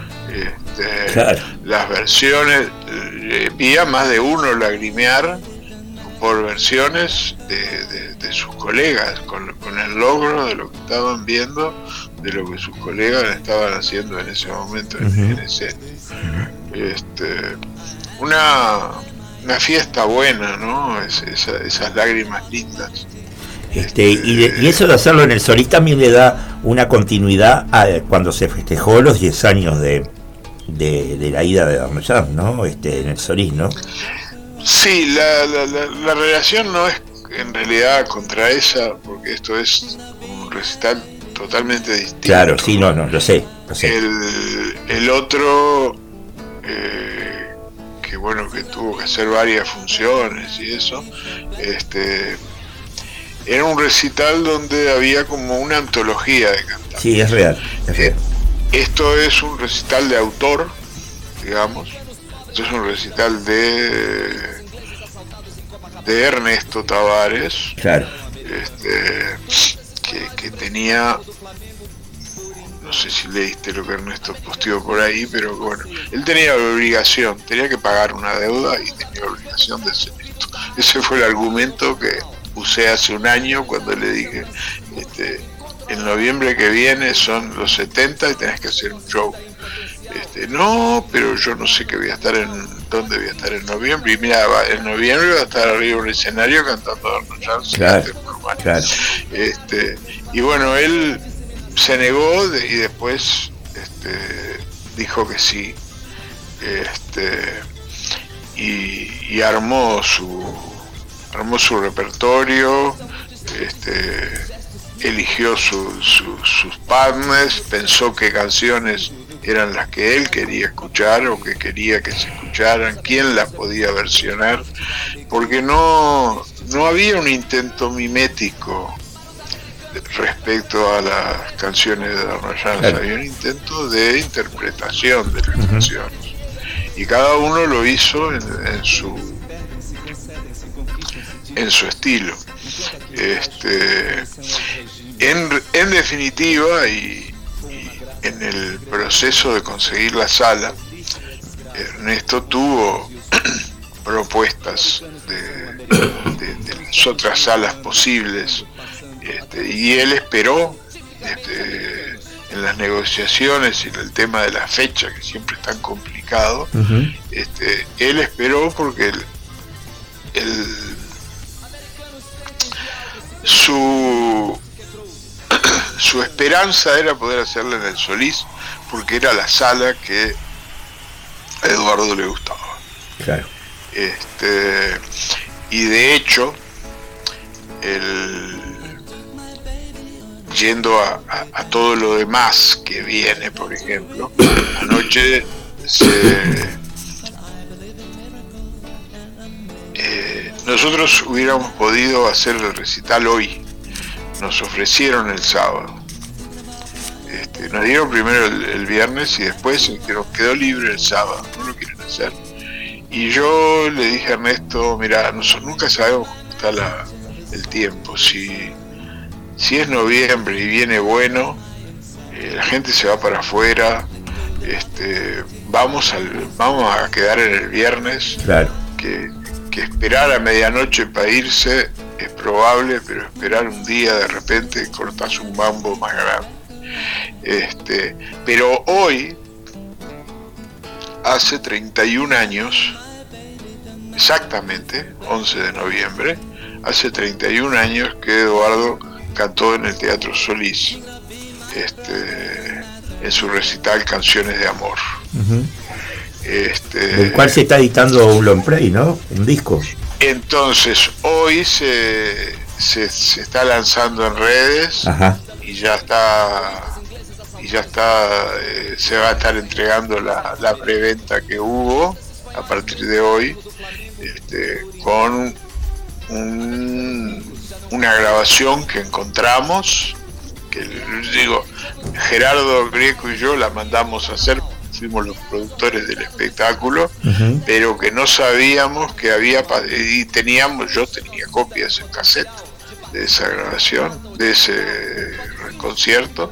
Lo que no sabía era que Pesano había pasado parte de, ese cassette a digital y, yo, y le dio una copia a Eduardo.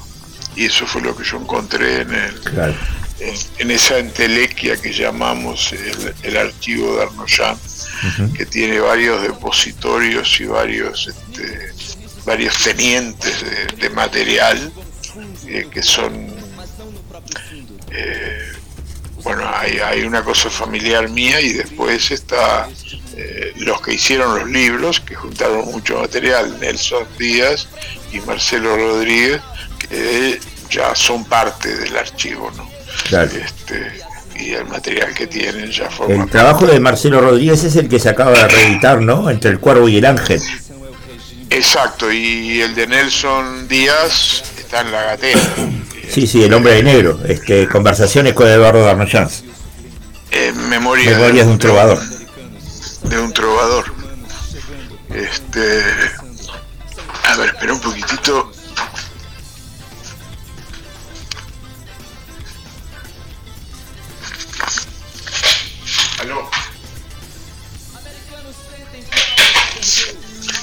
Aló.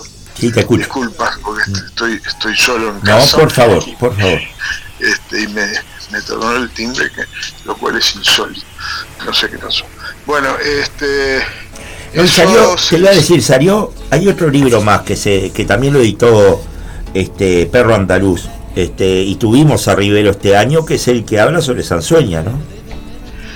Bueno, sí, este, creo que ese es un libro menor de cualquier manera. Claro, claro. No, no tiene. No, no, no es biográfico no, no tiene la, la amplitud que tiene el de Marcelo, que, que, a mí es el que yo le llamo la Biblia, porque ahí hay bastante material ordenado, él lo mejoró mucho, cuidó mucho el orden, que te permite buscar datos y cosas, este, corroborar instancias, porque al final los años se vuelven una nebulosa.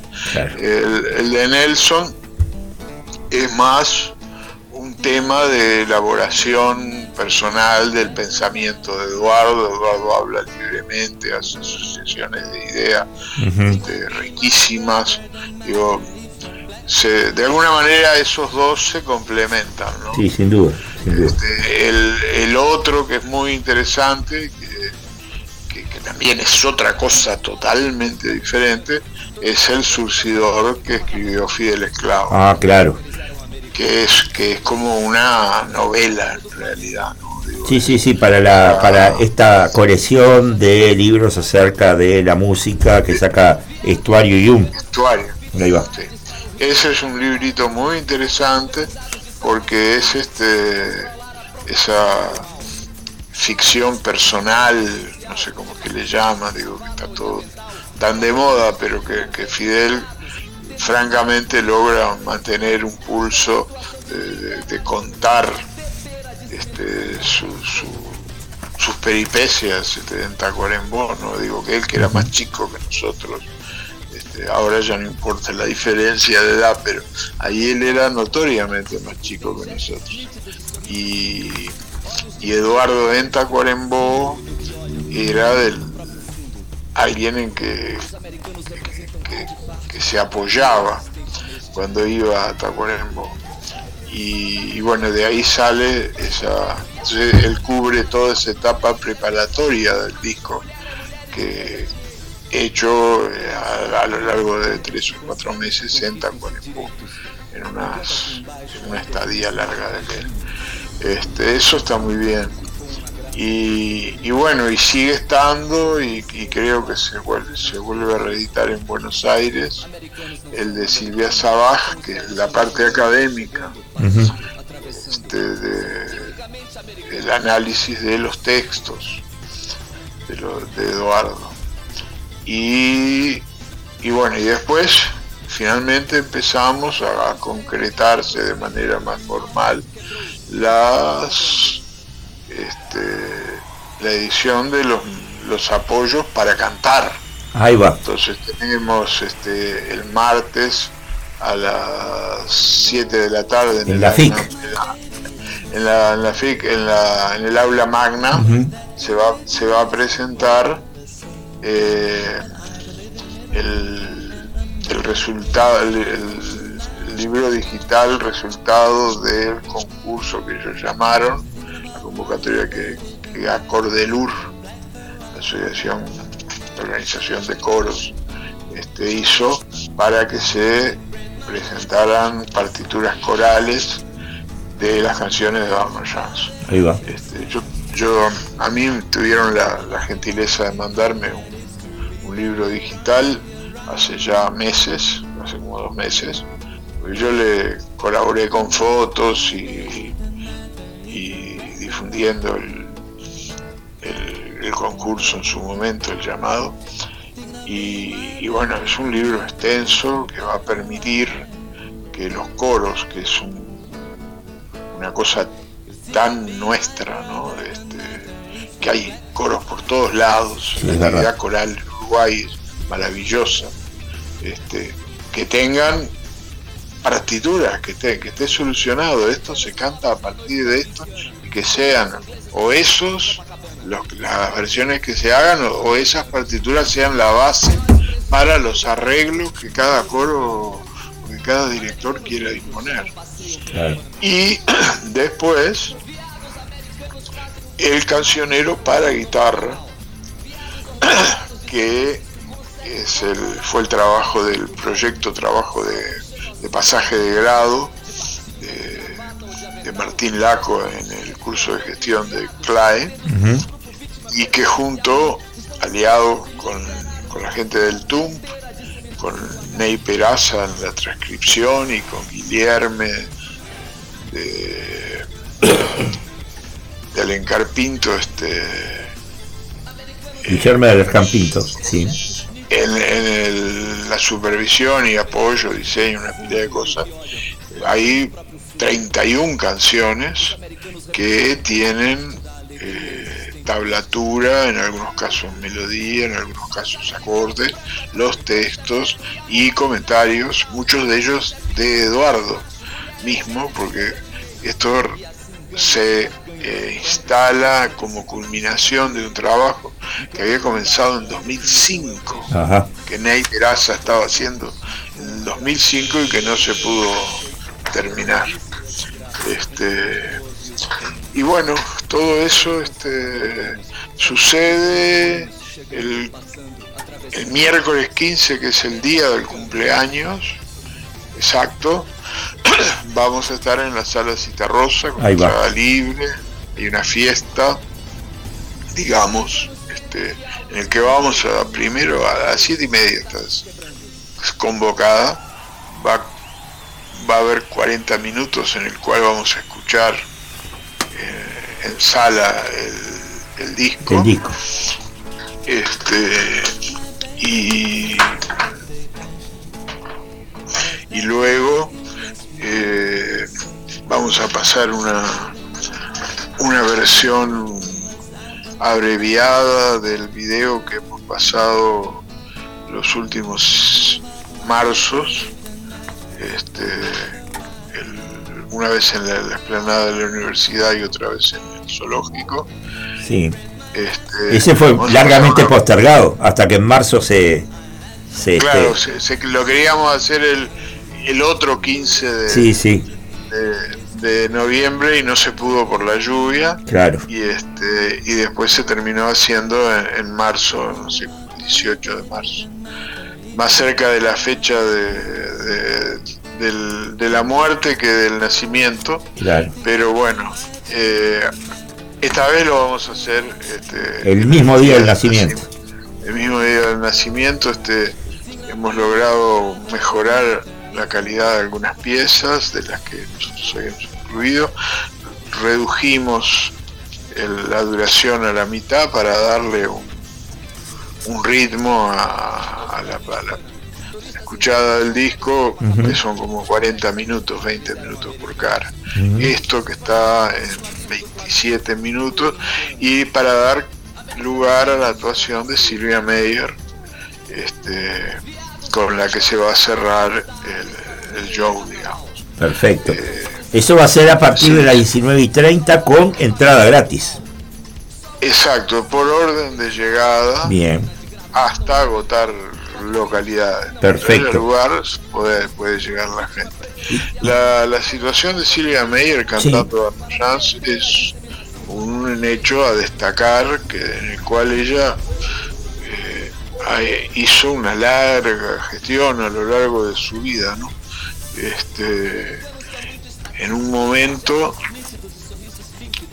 en que Eduardo no podía cantar, ella estrenó, hizo un show que se llamó Darno Chance y estrenó canciones que, que, Eduardo no podía cantar.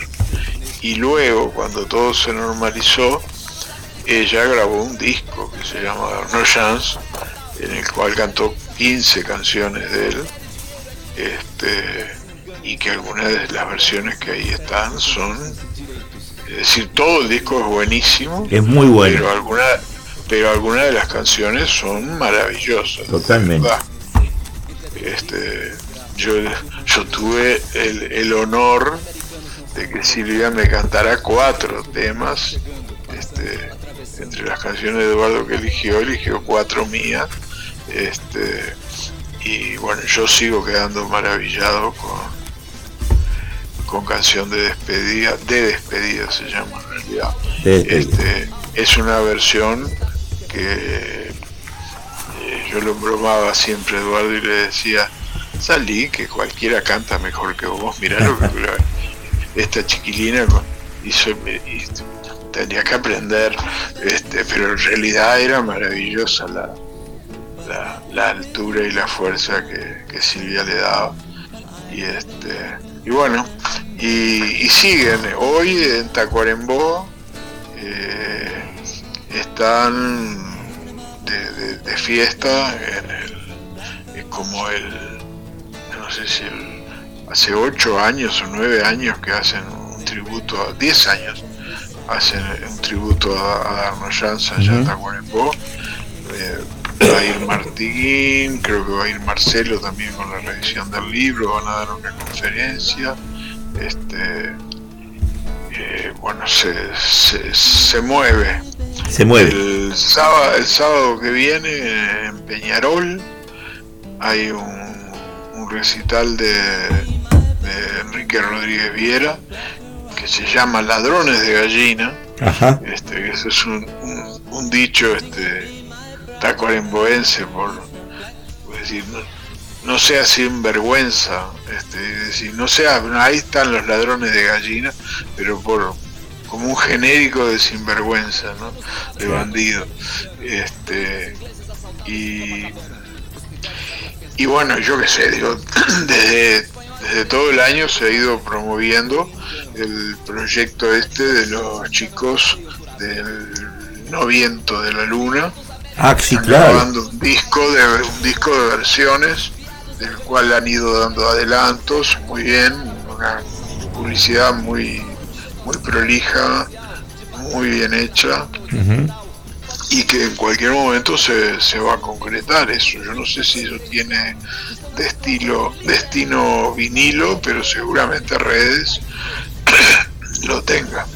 Sí, sí, se puede ver en Instagram, se puede ver a Pedro Dalto, a, Samantha Navarro. Samantha Navarro, hay, este, eh, Gonzalo, Denis, una cantidad de gente, ¿no? Muy importante. Sí, sí, sí. y están tamizados con los chiquilines emergentes completamente, ¿no? Claro. Este, que eso está, está muy bueno. Y decir también que en la, en la Casa de Cultura del Prado, este, donde supimos estar alguna vez, también hay una sala Eduardo Darnoyar, ¿no? Sí, el, eso ahí se festejaban los cumpleaños esta vez. Bueno, el director de la Casa de Cultura del Prado ahora es el director del espacio del zoológico, no sé bien cómo es el asunto. Sí, sí. Este, y ahí es que hemos, por eso hemos tenido el apoyo de poder realizarlo ahí en lo que se llama el Parque de la Amistad. De la Amistad este, cuando presentamos la, proyección en, marzo y este y seguramente también ahí van a ver este alguna otra actividad académica digamos o de conversatorio y eso. Pero bueno ahí hay mucha cosa funcionando. Eh, ya se perdió el, el el control, digo, si no, no era el control, pero bueno, nosotros tratábamos de apoyar y que la gente hiciera cosas. A esta altura la gente ya está haciendo por su cuenta. Este, nos enteramos por, por las redes. Claro, claro. Lo cual me parece maravilloso. Víctor, queremos agradecerte de que hayas estado acá en la conspiración de los porteros. Este, ayer tuve, o sea, dije, está, tenemos que tener a Víctor, te escribí, nos respondiste este en, la noche y queremos agradecerlo sinceramente. Lo vi, lo vi anoche cuando salí del, del show. Sí, sí, sí, me imaginé, me imaginé. Y este, y bueno, tuvimos el placer de tenerte por acá por los por los micrófonos de, de Radio El Aguantadero, lo cual agradecemos y mucho. Por favor, a ustedes. Muy bueno, muy buen fin de semana. Igualmente, chao, chao. Chau, chau. Y nos vamos a una pausa musical. Nos vamos a una pausa musical de la mano de 12 vampiros, Reta Lee. Turistas ingleses assaltados em Copacabana. Os pivetes ainda pensam que eles eram americanos. Venha me beijar, meu doce vampiro. Oh, oh, luz na luz do luar. Ah, vem açucar o calor de dentro do meu sangue vermelho. tão vivo, tão eterno, Veneno que mata sua sede, que me bebe quem quente como um licor, brindando a morte e fazendo amor. Meu doce vampiro. Oh, oh, na luz do luar.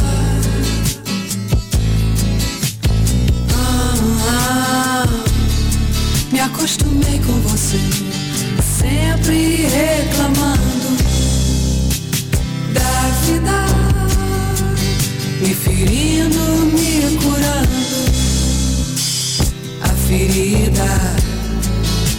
Mas nada disso importa. Vou abrir a porta pra você entrar, beijar minha boca אתה מי אם אתה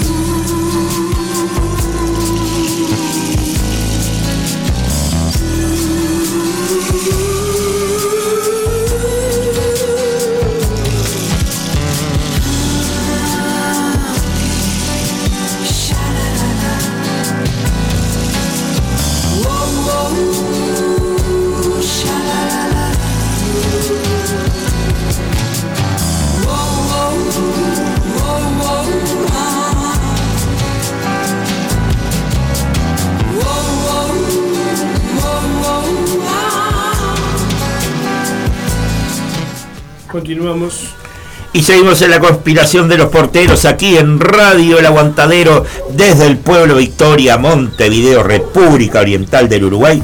Y ya estamos con el gestor cultural y productor Daniel Corino, a quien le agradecemos la deferencia de habernos atendido en este día sábado.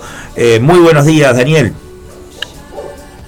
Hola, buen día, ¿cómo andan todos? Un saludo, un gusto estar acá con ustedes. Muchas gracias.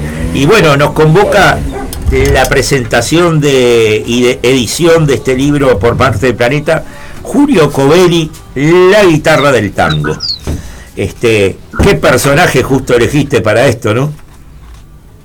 Sí, bueno, Julio hoy es un referente en, el- en la guitarra y en el tango. Y este libro es, es, eh, un- el primer libro de un músico, de un guitarrista, no de un guitarrista, como de un guitarrista popular, como le gusta llamarse Julio, porque es un guitarrista que si bien tiene una trayectoria enorme y es uno de los referentes, él no sabe leer música.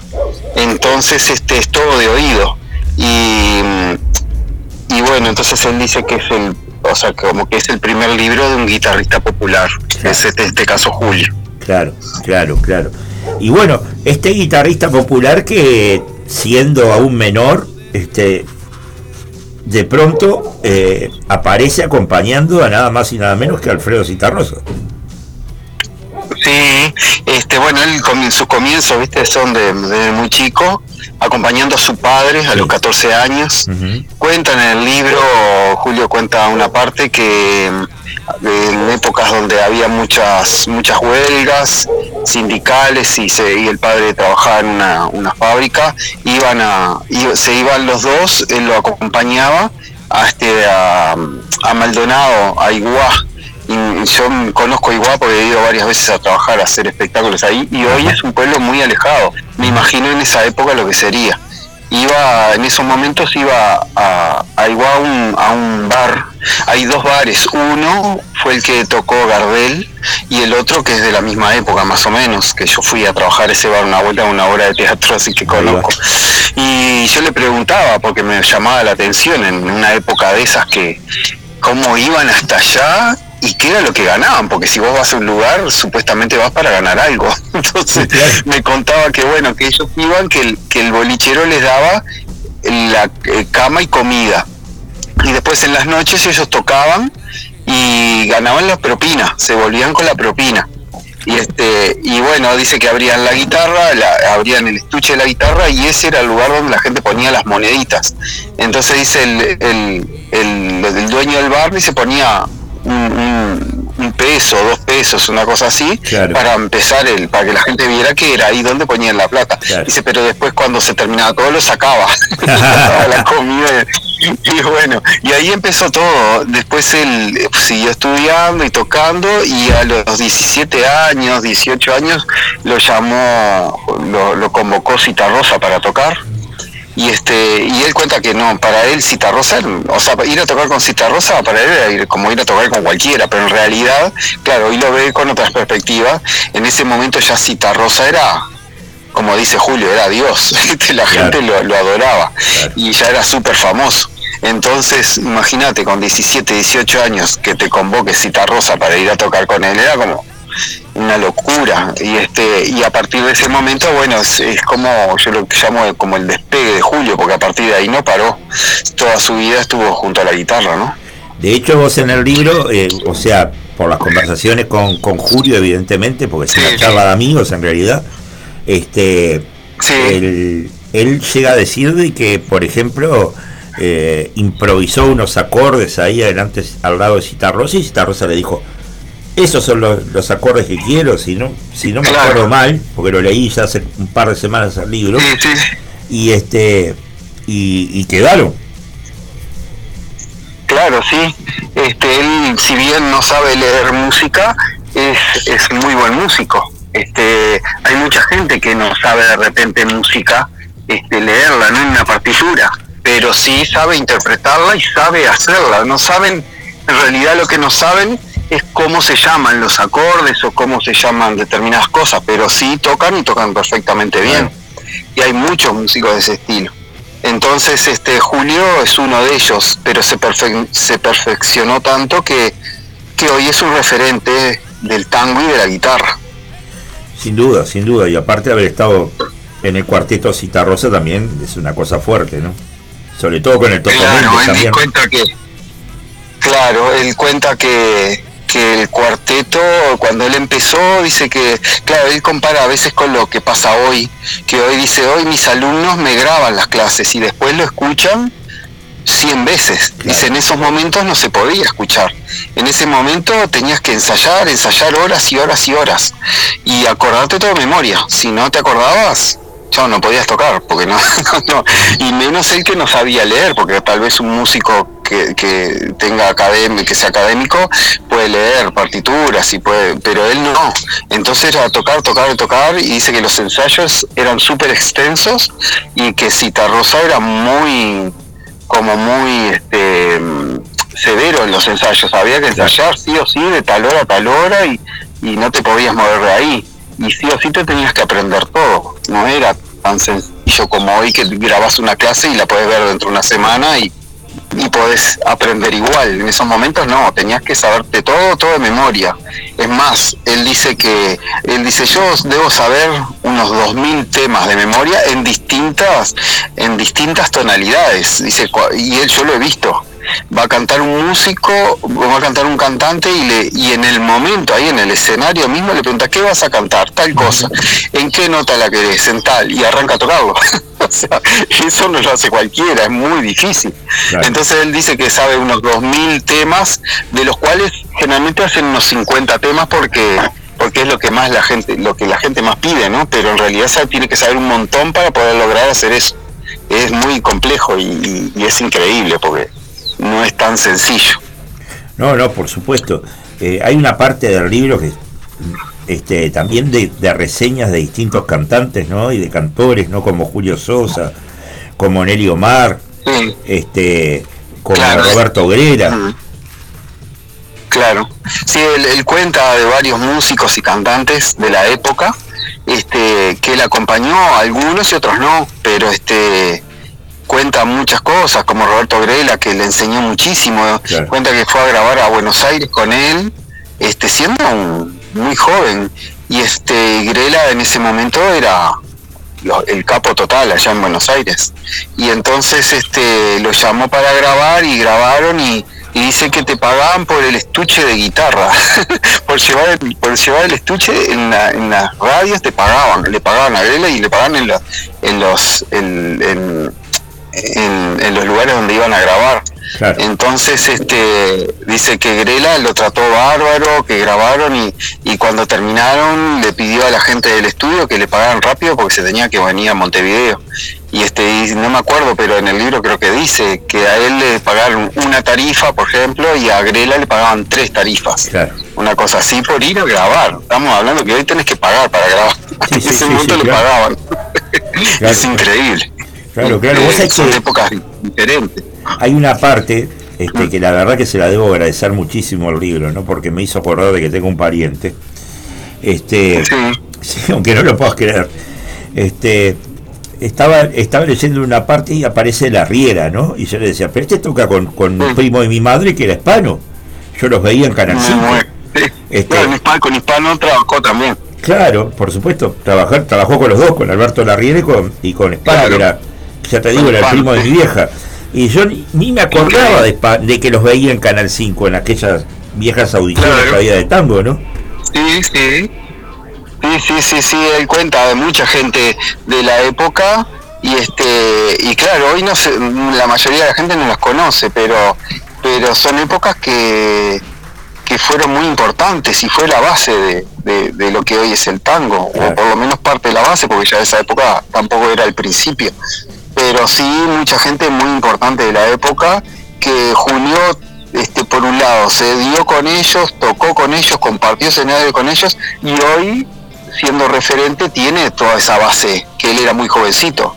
En esa época él tendría, no sé, 20 o 30 años y, y, y la, y la gente esa ya hoy no, no existe más o, o mucho o alguno que vive aún pero que ya no toca entonces todo eso, ese bagaje que tiene es también muy importante para transmitirlo no Claro, ¿no? Y aparte Canal 5 tuvo, tuvo audiciones, más allá de que había una audición de tango que era muy famosa, que era la de Mansi en, en los 60, que, era, que era muy, muy famosa. Digo, después Canal 5 tuvo audiciones de tango muy interesantes, ¿no? Eh, Enrique Dumas en un momento, Eduardo Freda, que hacía Pilán, también este, y el de Calegrón, trabajaban de Calegrón, también tenía su visión de tango en Canal 5 y después la tuvo Ximena, que también este, eh, actuaban de Calegrón y falleció bastante joven, ¿no?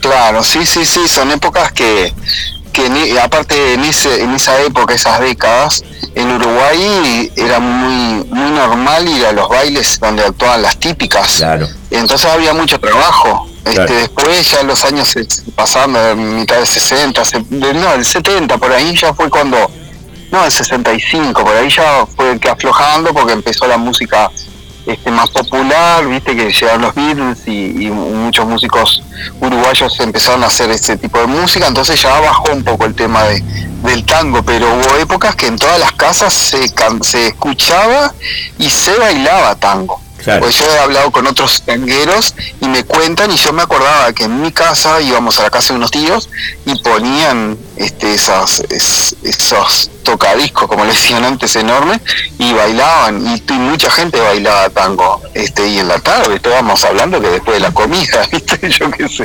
Este, entonces claro era muy popular el tango. Entonces en esa época surgieron muchos músicos de relevancia no y este y Julio compartió con no sé si con todo, pero con la mayoría. Entonces eso tiene un valor también que lo está transmitiendo hoy a otras generaciones. No, y fuera, y fuera del tango también, este ha sabido incursionar con gente que no era de ese palo, más bien del rock y demás, que por ejemplo yo que sé, Cristian Cari, este, los Ibarburu, Jaime Ross, este Gabriel Perufo de, de los Buitres, Mendaro. Claro, bueno, el libro trae, también trae una mm, algunas entrevistas con generaciones nuevas que son en parte las que están compartiendo este, el género y, actividades con Julio. De esas generaciones hay algunos alumnos de Julio que, mm, que él, este, más que alumnos, yo digo que son discípulos hoy porque este, lo siguen, porque empezaron siendo alumnos y hoy ya tocan con él y, y él es un poco el quien dirige la batuta, ¿no? Y les marca, este, les marca lo, cómo van las cosas, cómo son los géneros, porque hay, algunas anécdotas ahí que se cuentan de que hay músicos jóvenes o de estas nuevas generaciones que han hecho algún algún este género, alguna música de género como no sé, como la milonga y se lo muestran a Julio y Julio respetuosamente les dice que que está muy lindo, pero que eso no es una milonga. Entonces al principio quedan medio desconcertados, pero después Julio les explica cómo es y entienden que sí o sí Julio tiene que transmitir los géneros tal cual son. Después cada uno hace lo que quiere, pero tienen que saber cómo son para después hacer algo similar o igual. Entonces es muy importante eso, porque si no, eso se, se desvirtúa y llega un momento que lo que de repente hace 50 años fue una milonga, dentro de 20 o 30 ya es cualquier cosa menos una milonga, por ejemplo. Claro, claro. Eh, y, después el compartir, el compartir a, músicos de nuevas generaciones con, con oyentes de nuevas generaciones que escuchan, por ejemplo, rock, y llevan a Julio a tocar es súper importante porque también este, las nuevas generaciones ven de dónde de dónde viene la música y de qué de dónde son los músicos cómo de dónde partió todo no y este y hay un cuento muy lindo que siempre me acuerdo que contó Guzmán Mendaro de Hereford dice que me contó que, que en una entrevista que, que habían hecho un concierto con Hereford no recuerdo creo que fue en el Solís me parece. Y dice que que se le ocurrió invitar a Julio a tocar un tema o dos, no sé cómo fue. La cuestión es que todos los otros músicos le dijeron que no tenían ni idea de, música de tango, que no, como que no, viste, que no, que no acompañaban. Entonces Guzmán dijo, bueno, vamos a hacer una cosa, en determinado momento se van todos del escenario y entramos con Julio y le dice, vamos a hacer la comparsita entre los dos. Y, y Julio le dice a Guzmán, Mendaro le dice, mira, este, mira nene, dice, ¿te parece a vos que hagamos esto? Le, la gente entenderá, dice, no, no, quédate tranquilo, vamos, basta. Alrededor todo, cuando llegó el momento, los otros músicos se, se fueron del escenario y fue, dice, bueno, vamos Julio. Y Julio dice, lo agarró de brazo y le dice, nene, ¿estás seguro de lo que vamos a hacer? claro, decía, bueno, por lo menos nos van a chiflar y a gritar. Entonces, viste que entraron, lo presentó y empezaron a tocar. Dice que estaba lleno el teatro, pero lleno, lleno, lleno. Dice que se hizo un silencio tremendo y empezaron a tocar. Cuando terminaron, dice que se levantó todo el, todo el público, todo, absolutamente todo el público a aplaudir. Dice que Julio no podía creerlo y este y lo ovacionaban, ¿viste? Entonces Claro. fue súper emocionante. Y este y Julio dice que le dijo a Mendaro, ¿viste nene lo que está pasando? Y dice, claro, si yo te dije lo que iba a pasar. Y está súper bueno eso porque las generaciones nuevas están aplaudiendo un músico de otra generación que no tiene nada que ver ni tiene nada que ver con el género que fueron a escuchar. Claro. Entonces ahí se da la conjunción de poder escuchar géneros diferentes y respetar al otro y entender de dónde viene la música que hoy están escuchando. Este, como que es parte de eso, ¿no? Y el libro también cuenta lo que le pasó a Julio el 15 de julio del 2020, a, poco, a pocos meses de que había empezado el, la, la pandemia, ¿no? O sea, la pandemia Claro, empezó sí. en abril. Este, esa Claro, situación sí. que sintió de que fue, fue al baño y de pronto se sentía como que, que, que ya no podía caminar, ¿no? Que tuvo un quebranto de salud bastante grande. Sí, fue, fue, fue de golpe. Este, me contó que estaba una noche como cualquiera, se levantó para ir al baño y dice que no podía caminar. Y se llevó medio arrastrándose al baño, después ya no pudo, y no pudo, no pudo, y bueno, llamó a una amiga que siempre estaba lo acompaña, que se llama Mariela Acevedo, Claro. que es payadora, y la, lo la llamó, vino, llamaron al médico y tal, y dijeron, lo tenemos que internar ya. Vinieron a internarlo y no podían bajarlo por la escalera porque tiene una, la casa tiene una escalera muy angosta, tuvieron que llamar a los bomberos. Imagínate toda esa situación en la madrugada de una persona que se acostó normalmente como todos los días. Claro. Entonces, bueno, la cuestión que lo sacaron, lo llevaron a internar, le hicieron todos los estudios y me llamó, al otro día me llamó Mariela para avisarme. Dice, mira que Julio, a Julio le dieron, creo que fueron 15 días de vida. Una cosa que vos decís, ¿cómo? No puede ser, bueno, está, y así fue. Y este, y después por empezaron a hacer tratamientos y cosas, y bueno, hoy, hoy día está tocando de gira allá en, en Australia. Así que imagínate el cambio que hubo en su vida, ¿no? De golpe. Claro. Este, así que bueno, son, son historias increíbles que, que hoy las puede contar. Contarles también al público que hay unas historias de taxi que están geniales, porque también condujo taxi, pero hay una que se encontró con nada más y nada menos que a María de la Vega. Sí, sí, se ha, con- se ha encontrado con varios personajes, digamos, cantantes, músicos, y este y, y en, en- en las vueltas que él trabajó de taxista, ¿no? Y ahí este eh, bueno, con todo eso, Amalia de la Vega dice que un día iba en el taxi y, y subió una persona, la vi- miró por el espejo, dijo dónde iba, bueno, él indicó dónde y le dijo, ¿usted es Amalia de la Vega? Dice, sí, yo soy Amalia de la Vega. Dice, bueno, yo no sé si recuerda, me recuerda, yo soy Julio Cobel y se presentó, dice, sí, cómo no. Y dice, bueno, nos- bueno, se pusieron a charlar y, le, y Amalia le dijo que ella ya no, no cantaba más, Claro. este, que se había retirado porque era mayor y porque, bueno, la cuestión es que ta, la llevó, dice, tuve el gusto de llevarla por lo menos. Y le dijo, bueno, no nunca la pude acompañar, pero por lo menos la llevé en taxi. Y otro caso que, que también cuenta es que un día también trabajando en la noche en el taxi, subió una persona y cuando vio le pareció que era Jaime Ross y le dijo, ¿vos sos Jaime? Dice, sí, sí. Dice, yo soy Julio todo. Ah, sí, ¿cómo está? Bueno, se pusieron a charlar y cuando bajó, Jaime le dijo, bueno, mira, estoy haciendo un disco, no recuerdo ahora el nombre, ¿entendés? Dice, precisaría una guitarra que, o te animás a hacer la voz. Dice, sí, sí. Sí. Y este, entonces fue y a, a partir de ese encuentro grabó un, un- un tema, un disco de Jaime, y este, que en una parte dice, creo que dice algo así como arriba Julio, no sé Sí. qué, y que le dice Jaime que, Y es que así, Julio, así. disco.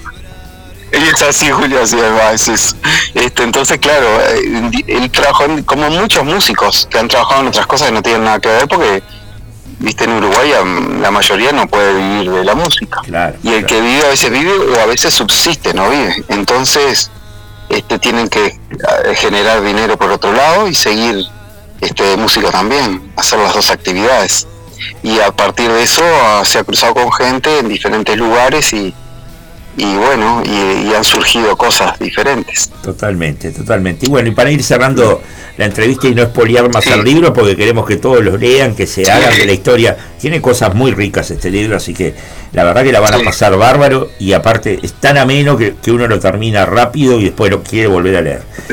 Este, contar un poco eh, eso que pasó en el 2016, ¿no? Con la última guitarra de Paco Lucía, la maestro. Bueno, eh, el fallecimiento de Paco de Lucía se hizo un- un- una filmación, una película con su última guitarra y este y se recorrieron varios países donde en cada país los músicos más importantes o se elegía algún tipo de músico relacionado a la guitarra para que tocara, eso se grabó, se filmó, se hizo la película y después salía en diferentes lugares, eh, hasta en los aviones, uno iba en el avión, un avión en viaje y, y podía verla. Claro. Y bueno, y en Uruguay vino Uruguay la guitarra y en Uruguay se eligió a, a Julio Covelli, que estaba Julio Covelli, el Lobo Núñez y este y no sé, y algún otro músico más que no recuerdo ahora. Estaba Rubén Rada y Julieta Rada. Na- Nada más y nada menos. Eh, Julieta, ah, Julieta Rada, sí, creo que Rubén también me parece. Sí. Este, pero bueno, eh, lo eligieron a él para tocar la guitarra de Paco de Lucía, que no es poca cosa. o sea, son todos reconocimientos, viste, que a lo largo de la vida este, ni siquiera se los imaginaba, porque cuando él empezó, como todo el mundo, empieza sin saber qué va a pasar en la vida. Pero a lo largo de su vida este, surgieron muchas cosas y hoy, y te digo más, finalmente después de tanto tiempo, porque claro, esto es un trabajo de años y años y años, y hoy recién es reconocido como uno de los músicos más importantes dentro del género del tango, y este y es un referente nacional, digamos, en, en la música, ¿no? Sí, sin duda. Este, sin pero duda. pasaron muchos años, Igual muchas cosas. en este en este libro van a poder encontrar cuando Julio Covelli y Eduardo Toto Méndez en el Teatro Solís fueron reconocidos como ciudad- ciudadanos ilust- ilustres de Montevideo Sí, el 15 de abril del 2022. Sí, sí, se fue, fue reconocido como, como ciudadano ilustre, que es algo que, que Julio lo agradece también, porque es otro, cada reconocimiento es como una perlita más que se le agrega al collar. Y este, y Julio está muy agradecido por cada uno de los reconocimientos y, y eso viste va formando parte de, de la identidad del país también, porque músicos tan importantes como él, como tantos otros, este, es importante que la gente los conozca, los valore, los incorpore a su cultura también, que sepan qué es lo que hace, que puedan escuchar su música, es súper importante. Claro. Y este él valora todo eso. Y el libro un poco recoge toda la vida de, de Julio, este, con un mano a mano que hicimos en muchas entrevistas, que después hice un resumen como de todas esas entrevistas, está editado, y ahí va contando con lujo de detalle, pero tratamos de que sea un libro, tratamos de que fuera un libro ágil para el que cualquiera lo pueda leer Totalmente. no un musicólogo, para que cualquiera lo pueda leer y, y que sea atractivo, agradable y, y- y- y que sea ágil, ¿viste? sobre todo. Tiene ilustraciones, este, fotos de época, fotos actuales, bueno, las, las entrevistas de los últimos músicos muy importantes que, que lo han acompañado en estas generaciones nuevas, este, y un poco de historia de, lo que era la época y la época de Julio. Así que bueno, el libro también está en todas las librerías, se fue editado por Planeta y, y se puede conseguir en cualquier librería. Sí, sí. La, mira, acá estoy viendo una de las ilustraciones, justamente está la payadora Mariela Acevedo, su amiga, junto a. Julio Coveri, nada más y nada menos que en la peña de Teresita Minetti allá por el año 2001. Ah, sí, te sí, claro. Eran, eran programas que eran de antes, pero pero que, que mucha gente ni los conoce. Este, capaz que depende un poco de los de, de las personas, de las edades, para, para que puedan conocer o no. Vos sabés que yo no quiero Pero bueno. pero para mí, la payadora, este, Mariela Sí. Acevedo, no quiero errarle. Capaz que le estoy errando, ¿viste? Pero yo no, no, Sí, no ah. me acuerdo si no fue la payadora que trabajó con la Fura del Baus el día del bicentenario sí. uruguayo, ¿no? Creo que sí. Me parece que sí, porque creo que me, que me contó algo de eso, yo no me acuerdo, no sabía, pero creo que ella me contó, sí, que, que había estado ahí, así Claro. que sí, seguramente es ella. Claro, sí, sí, sí. Sí, sí, sí. Este- Si te digo que cruzó, no lo vas a poder creer, ¿no? Pero cruzó Sí. la Plaza Independencia en el aire, como en un Ah, aéreo, sí, aéreo carril, así hasta que se juntó con la Fura del Bauce, una especie que era como el mundo, como el génesis del mundo, y estaba ella se- sentado en un columpio, payando. Sí, No, sí, algo Claro, apoteósico. sí, sí, sí. Claro. Este, así que sí, sí, es ella, sí.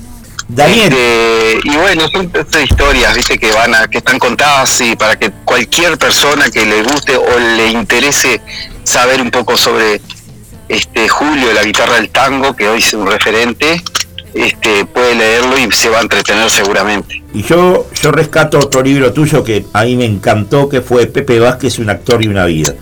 Este, lo publicaste Ah, sí, sí, sí, como en el 2015, más o menos, ¿no?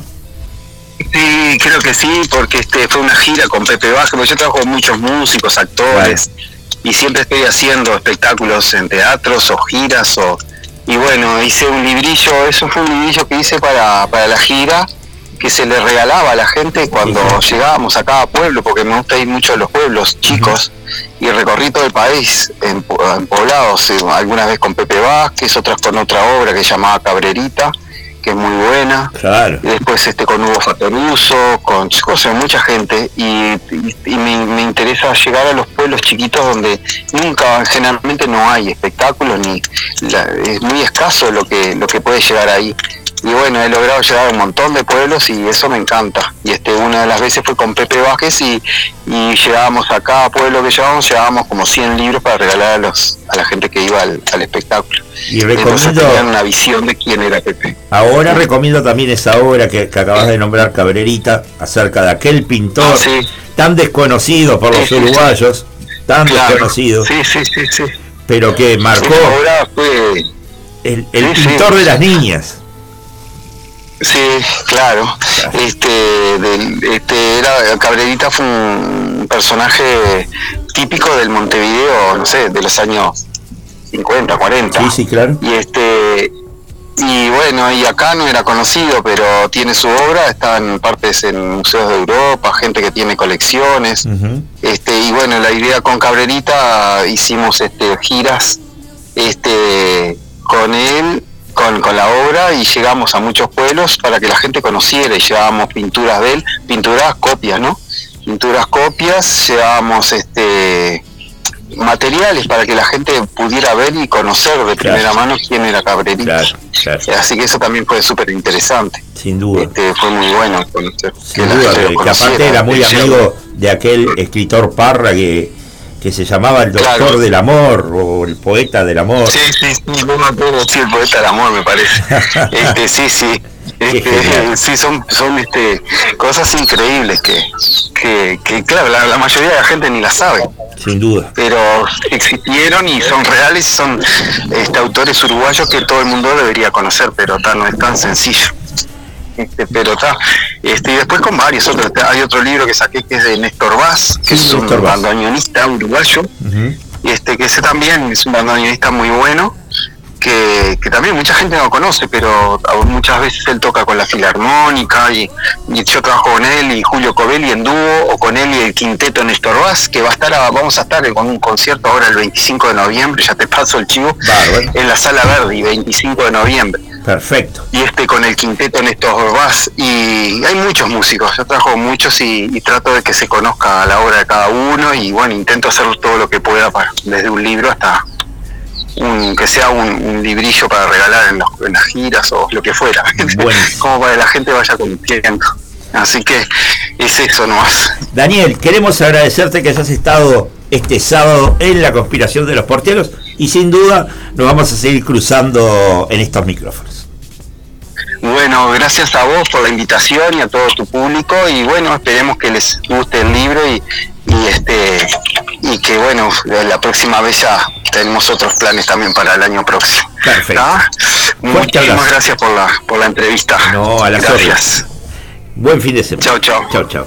Y nos vamos a una pausa musical. Nos vamos a una pausa musical entonces, de la mano de Marisa Monte. Oh, qué lindo. Ilusado.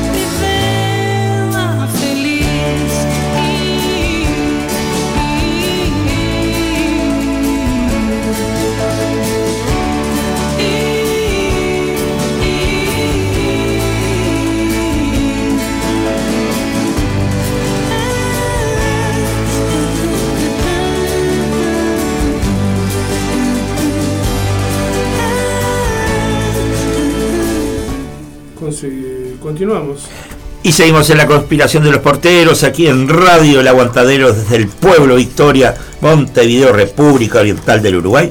Y ya estamos con la diputada Verónica Mato, a quien le damos la bienvenida y le agradecemos la deferencia de habernos atendido en este sábado. Muy buenos días, Verónica. Muy buenos días, ¿cómo están?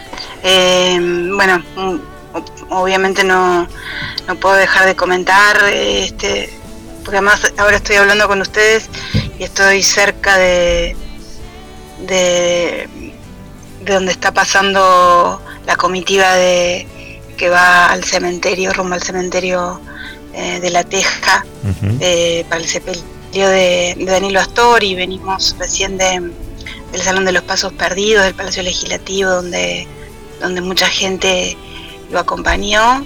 Eh, y bien, es un compañero de esos que, que, bueno, que, que hoy se lo despide, pero no se le dice adiós porque él tampoco lo, nos los dice, ¿no? Un, un compañero que ha tenido, más allá de, de las responsabilidades que tuvo muy importantes, eh, lo, que significó para, para el Frente Amplio, para la fuerza política, es como, forma parte de, de esos ilustres, de, de esa gente que, que dio un montón de cosas y, bueno, eh, eh, están allí en el, recuerdo de, y en el legado, ¿no? Enorme. Sin duda, y, quiero sumar de que fue uno de los grandes hombres de confianza de general River Seregni, ¿no? A quien él le confirió nada menos que la responsabilidad de ser su vicepresidente en la primera elección de luego recobrada la, la democracia en la que pudo ser candidato el general, ¿no? Sí, sí, sí, tuvo obviamente de confianza. Uno recuerda esa foto eh, inolvidable en la que está Sereñi, eh, Vázquez de un lado, Claro. Danilo Story del otro.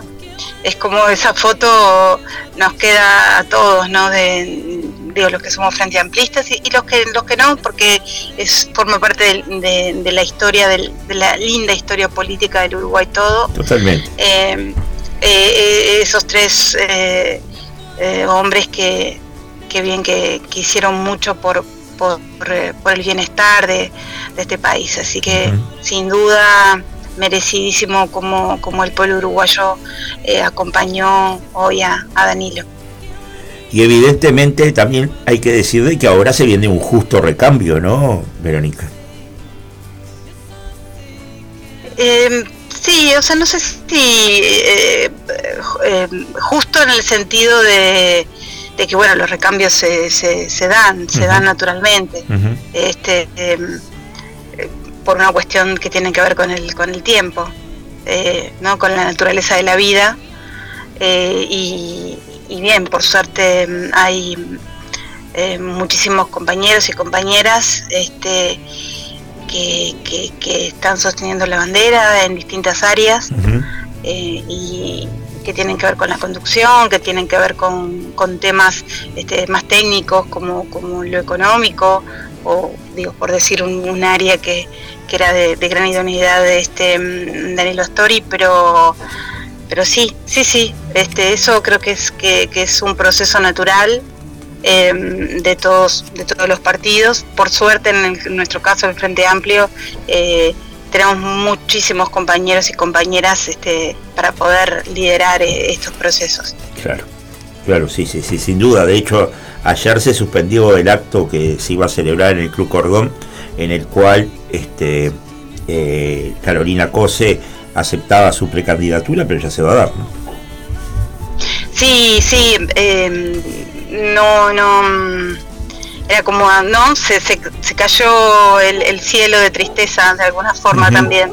Ayer con la lluvia, este, no, no, suspendió obviamente por la lluvia porque iba a ser un lugar cerrado, eh, pero, pero sí, no, no era momento para, porque obviamente era un día de unidad de frente amplista y de festejo eh, por, por, la, por el lanzamiento de, la aceptación de la precandidatura de, Carolina y, no, no era compatible, obviamente, con, con el momento, ¿no? Este, Totalmente. De, sí. Hoy, obviamente, estaba eh, Carolina en, eh, en el Salón de los Pasos Perdidos. Sí, sin duda acompañando a la familia y a los compañeros, obviamente de Asamblea Uruguay, pero eh, desde todo el frente y, de otros partidos políticos también y el pueblo todo recordándolo. Sí, sí, eh, incluso el presidente llegó a decir de que era un, uno de esos contrincantes de fuste, ¿no? Con los que a veces coincidía, a veces no coincidía en nada, pero que era un honor tenerlo del, otro lado, ¿no? Este, del, lado de enfrente, ¿no? Este, batallando. Y, y, bueno, este, hablando del presidente y antes de entrar en tema, eh, ¿cómo ve Verónica Mato todo este tema de crisis que se está dando a nivel gubernamental con todos estos sucesos que, que terminaron este, con cuatro, eh, cuatro personas fuertes del gobierno este, dejando sus cargos, ¿no? Cuatro jerarcas. Bien, obviamente estamos en un momento muy complejo, muy, muy complejo, muy difícil, en el sentido de, lo que afecta esto para, para, el Uruguay todo, en, es como nuestra reputación primero, ¿no? Em, en el sentido de que e, e, es uno de, los valores que nosotros tenemos en la política uruguaya, en nuestro país. Eh, que la corrupción no, no había no había contaminado o no, o, no había una percepción en la población de que estuviera contaminada la política de, la corrupción. Y obviamente estos, este tipo de hechos eh, que, que dejan muchísimas dudas y más allá de las renuncias, este, obviamente no fueron suficientes eh, las renuncias en sí, porque no se explicó eh, por qué específicamente el presidente las recibía, eh, cuáles eran las responsabilidades que tenían sobre esos hechos, por qué se hizo lo que se hizo, que fue el, pasaporte de Marcet en 24 horas. Entonces, eh, en realidad em, se quiso pasar de un momento a otro algo que, era grave y no se le dio la, la seguridad a la población porque la, población sigue con muchísimas dudas, no es que ni que el Frente Amplio ni que algunos este, políticos estemos eh, no entendiendo la cosa, ¿no? Este, sino que eh, obviamente el, gobierno quiere quiere culparnos a nosotros de, que estamos haciendo bardo por, por, por, hablar mal y pronto con respecto a algo este moviendo la olas del tema cuando el tema es, es tremendo no este, el hecho el hecho que, que, que que autoridades este, estén vinculadas, o sea, de, cargos tan importantes estén vinculadas directamente con estos hechos, con personas este, de confianza del presidente, o sea, cometiendo solicitándole a otros funcionarios que, cometan delitos eh, y con toda lo, que la pregunta la gran pregunta de todo esto es por qué no por qué vas, haces todo esto este para para sacar a, darle un pasaporte que le iba a permitir eh, obtener la libertad a, un narcotraficante buscado eh, en todo el mundo. Entonces, esa es, esa es la gran interrogante que se esconde y que estas renuncias no dan ninguna respuesta, son simplemente una lavada, una lavada de cara y además este, en algunos casos, como en el caso de, de Heber, que, que ya este, su, o sea, su trabajo como, como, ministro eh, estaba totalmente debilitado por, por, no solamente por este caso, sino por el caso, por todo lo que sucedió con Penadez, eh, por la situación de, inseguridad que vive el país y que no se le ha podido dar una respuesta clara. Y, y, por otra parte o sea no se lo da no se no se le pedía la renuncia por todas estas cosas. Y eh, hay que decirlo que el senador eh, Heber ahora vuelve al Senado, ¿no? Sí, claro. Este, pidió una licencia, eh, vuelve al Senado eh, y él se iba, iba a terminar renunciando porque, o sea, para hacer campaña en política, por la lista 71. Entonces, en realidad era un, algo que se iba a dar un poquito antes, un poquito después, pero se, se iba a dar ese pedido de renuncia para que él volviera a su banca y pudiera, ya que no eh, las medidas no, que se tomaron y cómo se tomaron no están a la altura de, la situación, de la situación que, mm, eh, que, vive el país, ¿no? Y, lo que implica. Porque además imagínate que por un lado el presidente está tratando en ese momento estaba en Estados Unidos tratando de bueno generar este, políticas comerciales, generar vínculos comerciales, o sea, qué peor para un país este pequeño como el nuestro eh, estar eh, enlodado en temas de este tipo. No, hay cosa peor para, los titulares del mundo. Hoy decíamos con Chaquetti, eh, hoy decíamos con Chaquetti que antes ni siquiera uno cruzaba el charco hace muchos años y nunca veía un titular de Uruguay en, en un diario argentino. Hoy esto es pan de todos los días. Sí, sí, sí, sí, sí, claro, o sea, con, con, con el caso Penadez fue, ¿no? Sí, claro. Eh, estuvo en, los diarios, obviamente, este, internacionales por, por, por la por la relevancia de, que suceda eso, el caso, y bueno, después también con, con, todo el complot este que se, que se generó dentro del, del Ministerio del Interior o personas del Ministerio del Interior este, para para poder este, sacar a Penades, este, eh, darle información que la justicia no le estaba brindando.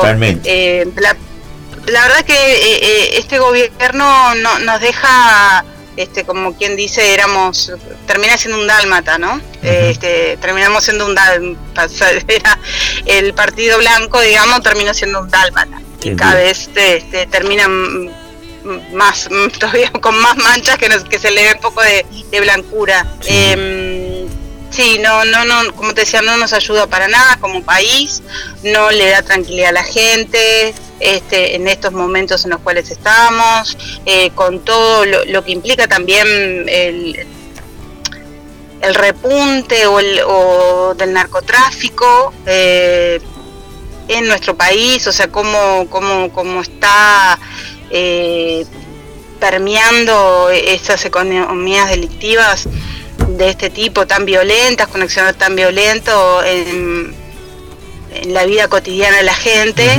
Eh, y eso obviamente afecta eh, la seguridad, afecta los barrios, afecta a muchísimos eh, gurises y gurisas que, que, quedan, y personas que quedan en los barrios este, como entre los tiroteos. Y, y, bueno, y todo lo que implica, ¿no? Todo, todo lo que implica esto, cómo se ha debilitado eh, organismos como la JUTEP, como la SENACLAP, o organismos de Contralor, este, que también nos hacen, terminan haciéndonos un paraíso fiscal. Este, se han tomado muchas medidas que, que van en, en contra de, de, lo que debería ser, ¿no? Así que en ese sentido eh, hemos tenido muchísimos eh, perjuicios en, este gobierno. Totalmente, y fiscalía, fiscalía que siempre se le está poniendo el dedo acusador, y aparte el pueblo que también empieza a descreer más del, sistema político por esta clase de cosas, ¿no? Sí, obvio, que es lo peor, es lo peor obviamente eso, y bueno, lo que tú decías, siempre fiscalía, este, siendo acusada, las declaraciones este, ya pasando lo bizarro de, de Graciela Bianchi, este, de algún otro senador, pero específicamente de ella, que ya es como pasan lo bizarro, o sea, decir que, que el presidente es eh, las cosas que le pasan es por, por exceso de, ser muy cariñoso, o sea, eh, sí, no, pero además utilizó la palabra cariñoso. Sí, sí, sí, este, es, es, eso, es como exceso, es una toma, o sea, es una toma. Uno puede ser muy cariñoso en su vida, con sus afectos, pero si, si tenés un tipo de responsabilidad como esa, en realidad ahí obviamente estás en términos de otro tipo. Igual, Verónica, me parece mucho más grave lo que acaba de terminar de decir, de que ella tiene muchas, muchos chats con, con H y que si un fiscal se lo pide, va a romper el celular. Sí, no, eso en realidad lo que está, obviamente eso no es verdad, no, no, creo que sea verdad. Lo que pasa es que está, em, obviamente hay una campaña de actores del gobierno desestimando eh, eh, eh, ese tipo de, pruebas, ¿no? desestimando, desestimando el trabajo de la justicia, desestimando el, trabajo de la fiscalía. Entonces, esa es una forma de, de, decir, ah, esto no cambia nada, yo hago lo que quiero.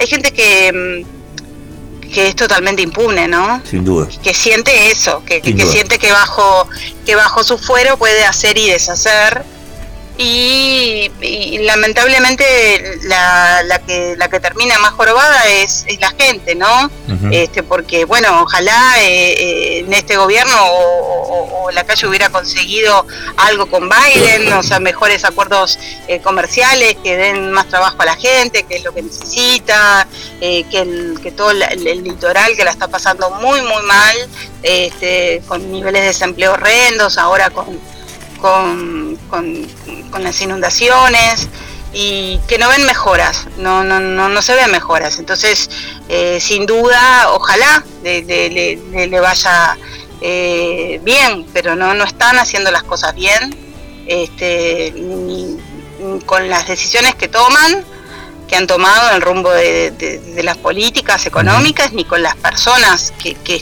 que ponen en los, en los lugares de toma de decisión, que son obviamente también eh, opciones y decisiones a la hora de, armar un, eh, un grupo de gobierno, ¿no?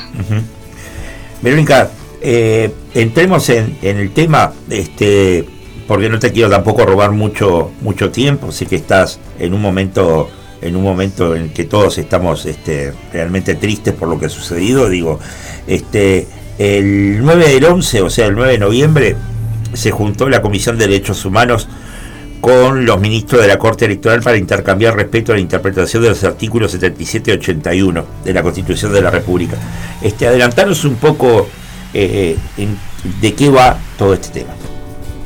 Bien, mira, nosotros hace más, yo creo que hace un año y medio que estamos con este proyecto, em, o más. eh, nosotros eh, cuando yo era presidenta de la comisión en 2020, eh, vino una delegación de la OIM, la, cual no, nos puso, que en realidad venía por otro tema, pero em, la OIM es la Organización Internacional de las Migraciones, y nos puso, puso sobre la mesa un tema que es bastante complejo, que es eh, las personas este, que son ciudadanos legales este, por una normativa que cambió internacionalmente en la configuración de cómo se hacen los pasaportes, que tiene que decir el lugar de nacimiento.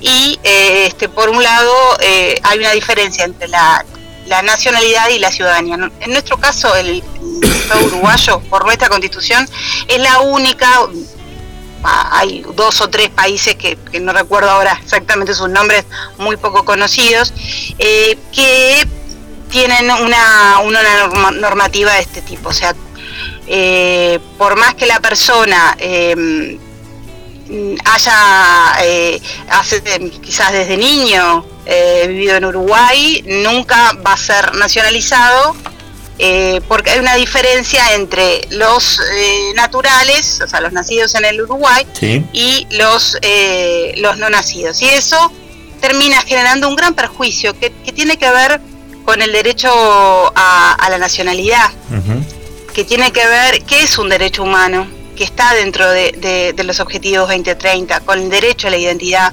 está generando perjuicios desde el punto de vista administrativo, como es el, caso de, los pasaportes, efectivamente, y por otra parte, de, eh, derechos este, más que nada a, las personas que, bueno, deciden venir al Uruguay. Este, como opción de, vida, personas nacidas en otros países que deciden venir acá y terminan este, afectados, más que nada este, en el caso de, los menores, ¿no? de, de, los niños eh, y adolescentes que siempre este, son eh, extranjeros, mm, por más que, o sea, pongo un ejemplo que puede resultar tonto, pero pero no lo es. Este, vos, eh, por ejemplo, si sos deportista, este, no puedes competir a nivel nacional. Claro. Este, ¿Por qué no sos este, nacional? Este, y siempre termina eso como siempre serás un extranjero. Y, y es, es un tema que, que además trae algo que, es una palabra que quizás no sea muy conocida, que es la patridia. Hay determinados países que si vos este, sos ciudadano legal de un país, perdés este, tu nacionalidad de origen, entonces terminan siendo personas que no tienen este, nacionalidad de ningún país y eso es eh, son convenios este, internacionales que el Uruguay, eh, vinculado a derechos humanos, que tratados que el Uruguay ha firmado y, para tratar de justamente erradicar la patridia. O sea, parecen temas que, uno dice, bueno, no son menores, este, eh, en realidad con todos los temas importantes, pero la gente que lo vive, este, lo vive con mucha dificultad, le genera muchísimos problemas y en esto... Eh, yo quiero ponerlo sobre la mesa, ¿no? En, esto que estábamos vinculado a lo que estamos hablando recién de, bueno, de a un narcotraficante se le consigue, ¿no? Había todo lo, que hacía, por ejemplo, Asesiano ilegalmente, eh, de, con los pasaportes falsos, etcétera, etcétera. Y hay algo que, que, está perjudicando a un montón de gente este, honesta, trabajadora, eh, que no tiene, digamos, ese eh, esas formas de, manejarse este, ilegales y que, y que no está pudiendo eh, salir del Uruguay, o sea, sale del Uruguay pero no lo aceptan en su pasaporte o lo retienen en ningún otro país. Y eso obviamente es, es, un perjuicio para, para un montón de, personas que, que bien, que están tratando de, colectivos, este, que están tratando de, de, que eso se haga. Y en realidad este, el gobierno no le está dando una solución. Nosotros, eh, este proyecto no es simplemente un tema de los pasaportes, este, sino que, tiene que ver este, con el derecho eh, a, la, a, la, nacionalidad, ¿no? Eh, el derecho también a, la igualdad. obviamente, no bueno están las lecturas de, la Constitución que, que, sin duda es algo que respetamos pero específicamente en este caso eh, no es una lectura o una mirada un poco antigua también, ¿no? De decir, bueno, solamente las personas nacidas y además hay otro tipo de normativas como la ley de, lo que llaman los nietos, que tienen, que son, pueden ser nacionales uruguayos, este, y uno puede pensar también los viñetos, y, pensemos también en un país cuya natalidad está bajando, entonces nosotros nos, como, como país este, son sumamente bienvenidas y bienvenidos las personas migrantes. Eh, entonces, también eh, esto nos perjudica eh, y por otro lado también perjudica a las personas en cuanto a su derecho, ¿no? que, que, siempre que, que, que, son tratadas como extranjeras, que hay una diferencia y por otra parte desde el punto de vista social y cultural eh, hay una palabra que nosotros tenemos que eh, que tener este, estar en alerta que es la xenofobia no eh, como porque claro un, un, país este que no migración migración no como era quizás antes o que bueno todos vinimos de los barcos pero eh, no los barcos europeos pero cuando viene eh, migración latinoamericana y se ven este, acciones de, de racismo de xenofobia hay que estar muy muy muy alerta a esto Totalmente. Muy, muy alerta. Porque voy a poner un ejemplo en el caso de, Venezuela, ¿no? ¿Cuántos uruguayas y uruguayos fueron en, dictadura, eh, para poner un ejemplo, a, Venezuela y estuvieron allí, fueron bien tratados? Y bueno, ahora eh, todos sabemos el, movimiento migratorio que, ha tenido Venezuela, todas las personas este, que vienen de, Venezuela, que algunas este, vienen por un tiempo, otras este, les gusta el Uruguay y, se quieren quedar, y, algunas hace mucho, digo, poner, pongo el nombre de Venezuela para, para decir un país. Eh, porque esto, eh, esto de, los pueblos también tiene que ver, o sea, con los movimientos migratorios tienen que ver con los procesos históricos que, que van variando en los países y un día nosotros necesitamos no hacernos y hacerlo y, y, un país nos recibió y creo que en ese sentido este el Uruguay debe tener como esa cosa de, puerta abierta y, estar muy atentos a, todos estos temas porque porque obviamente lo necesitamos este y, vengan de donde vengan este deben ser eh, bien recibidas las personas eh, migrantes y las personas que, desean quedarse en el Uruguay eh, desarrollar sus familias este erradicarse, ser ciudadanos, estar y tener sus derechos plenos. Está bien, está bien. Este, vamos a seguir igual este, avanzando en este tema, Verónica, en otras instancias, pero primero que nada agradecerte de que hayas estado este sábado en la conspiración de los porteros y, y sobre todo en un día como el de hoy, ¿no? Sí, bueno, voy, voy, para, voy para allá ahora. Voy para, el cementerio de, La Teja, así que, voy cerca de donde están ustedes. Te mandamos un fuerte abrazo y, en, días como estos más apretado todavía.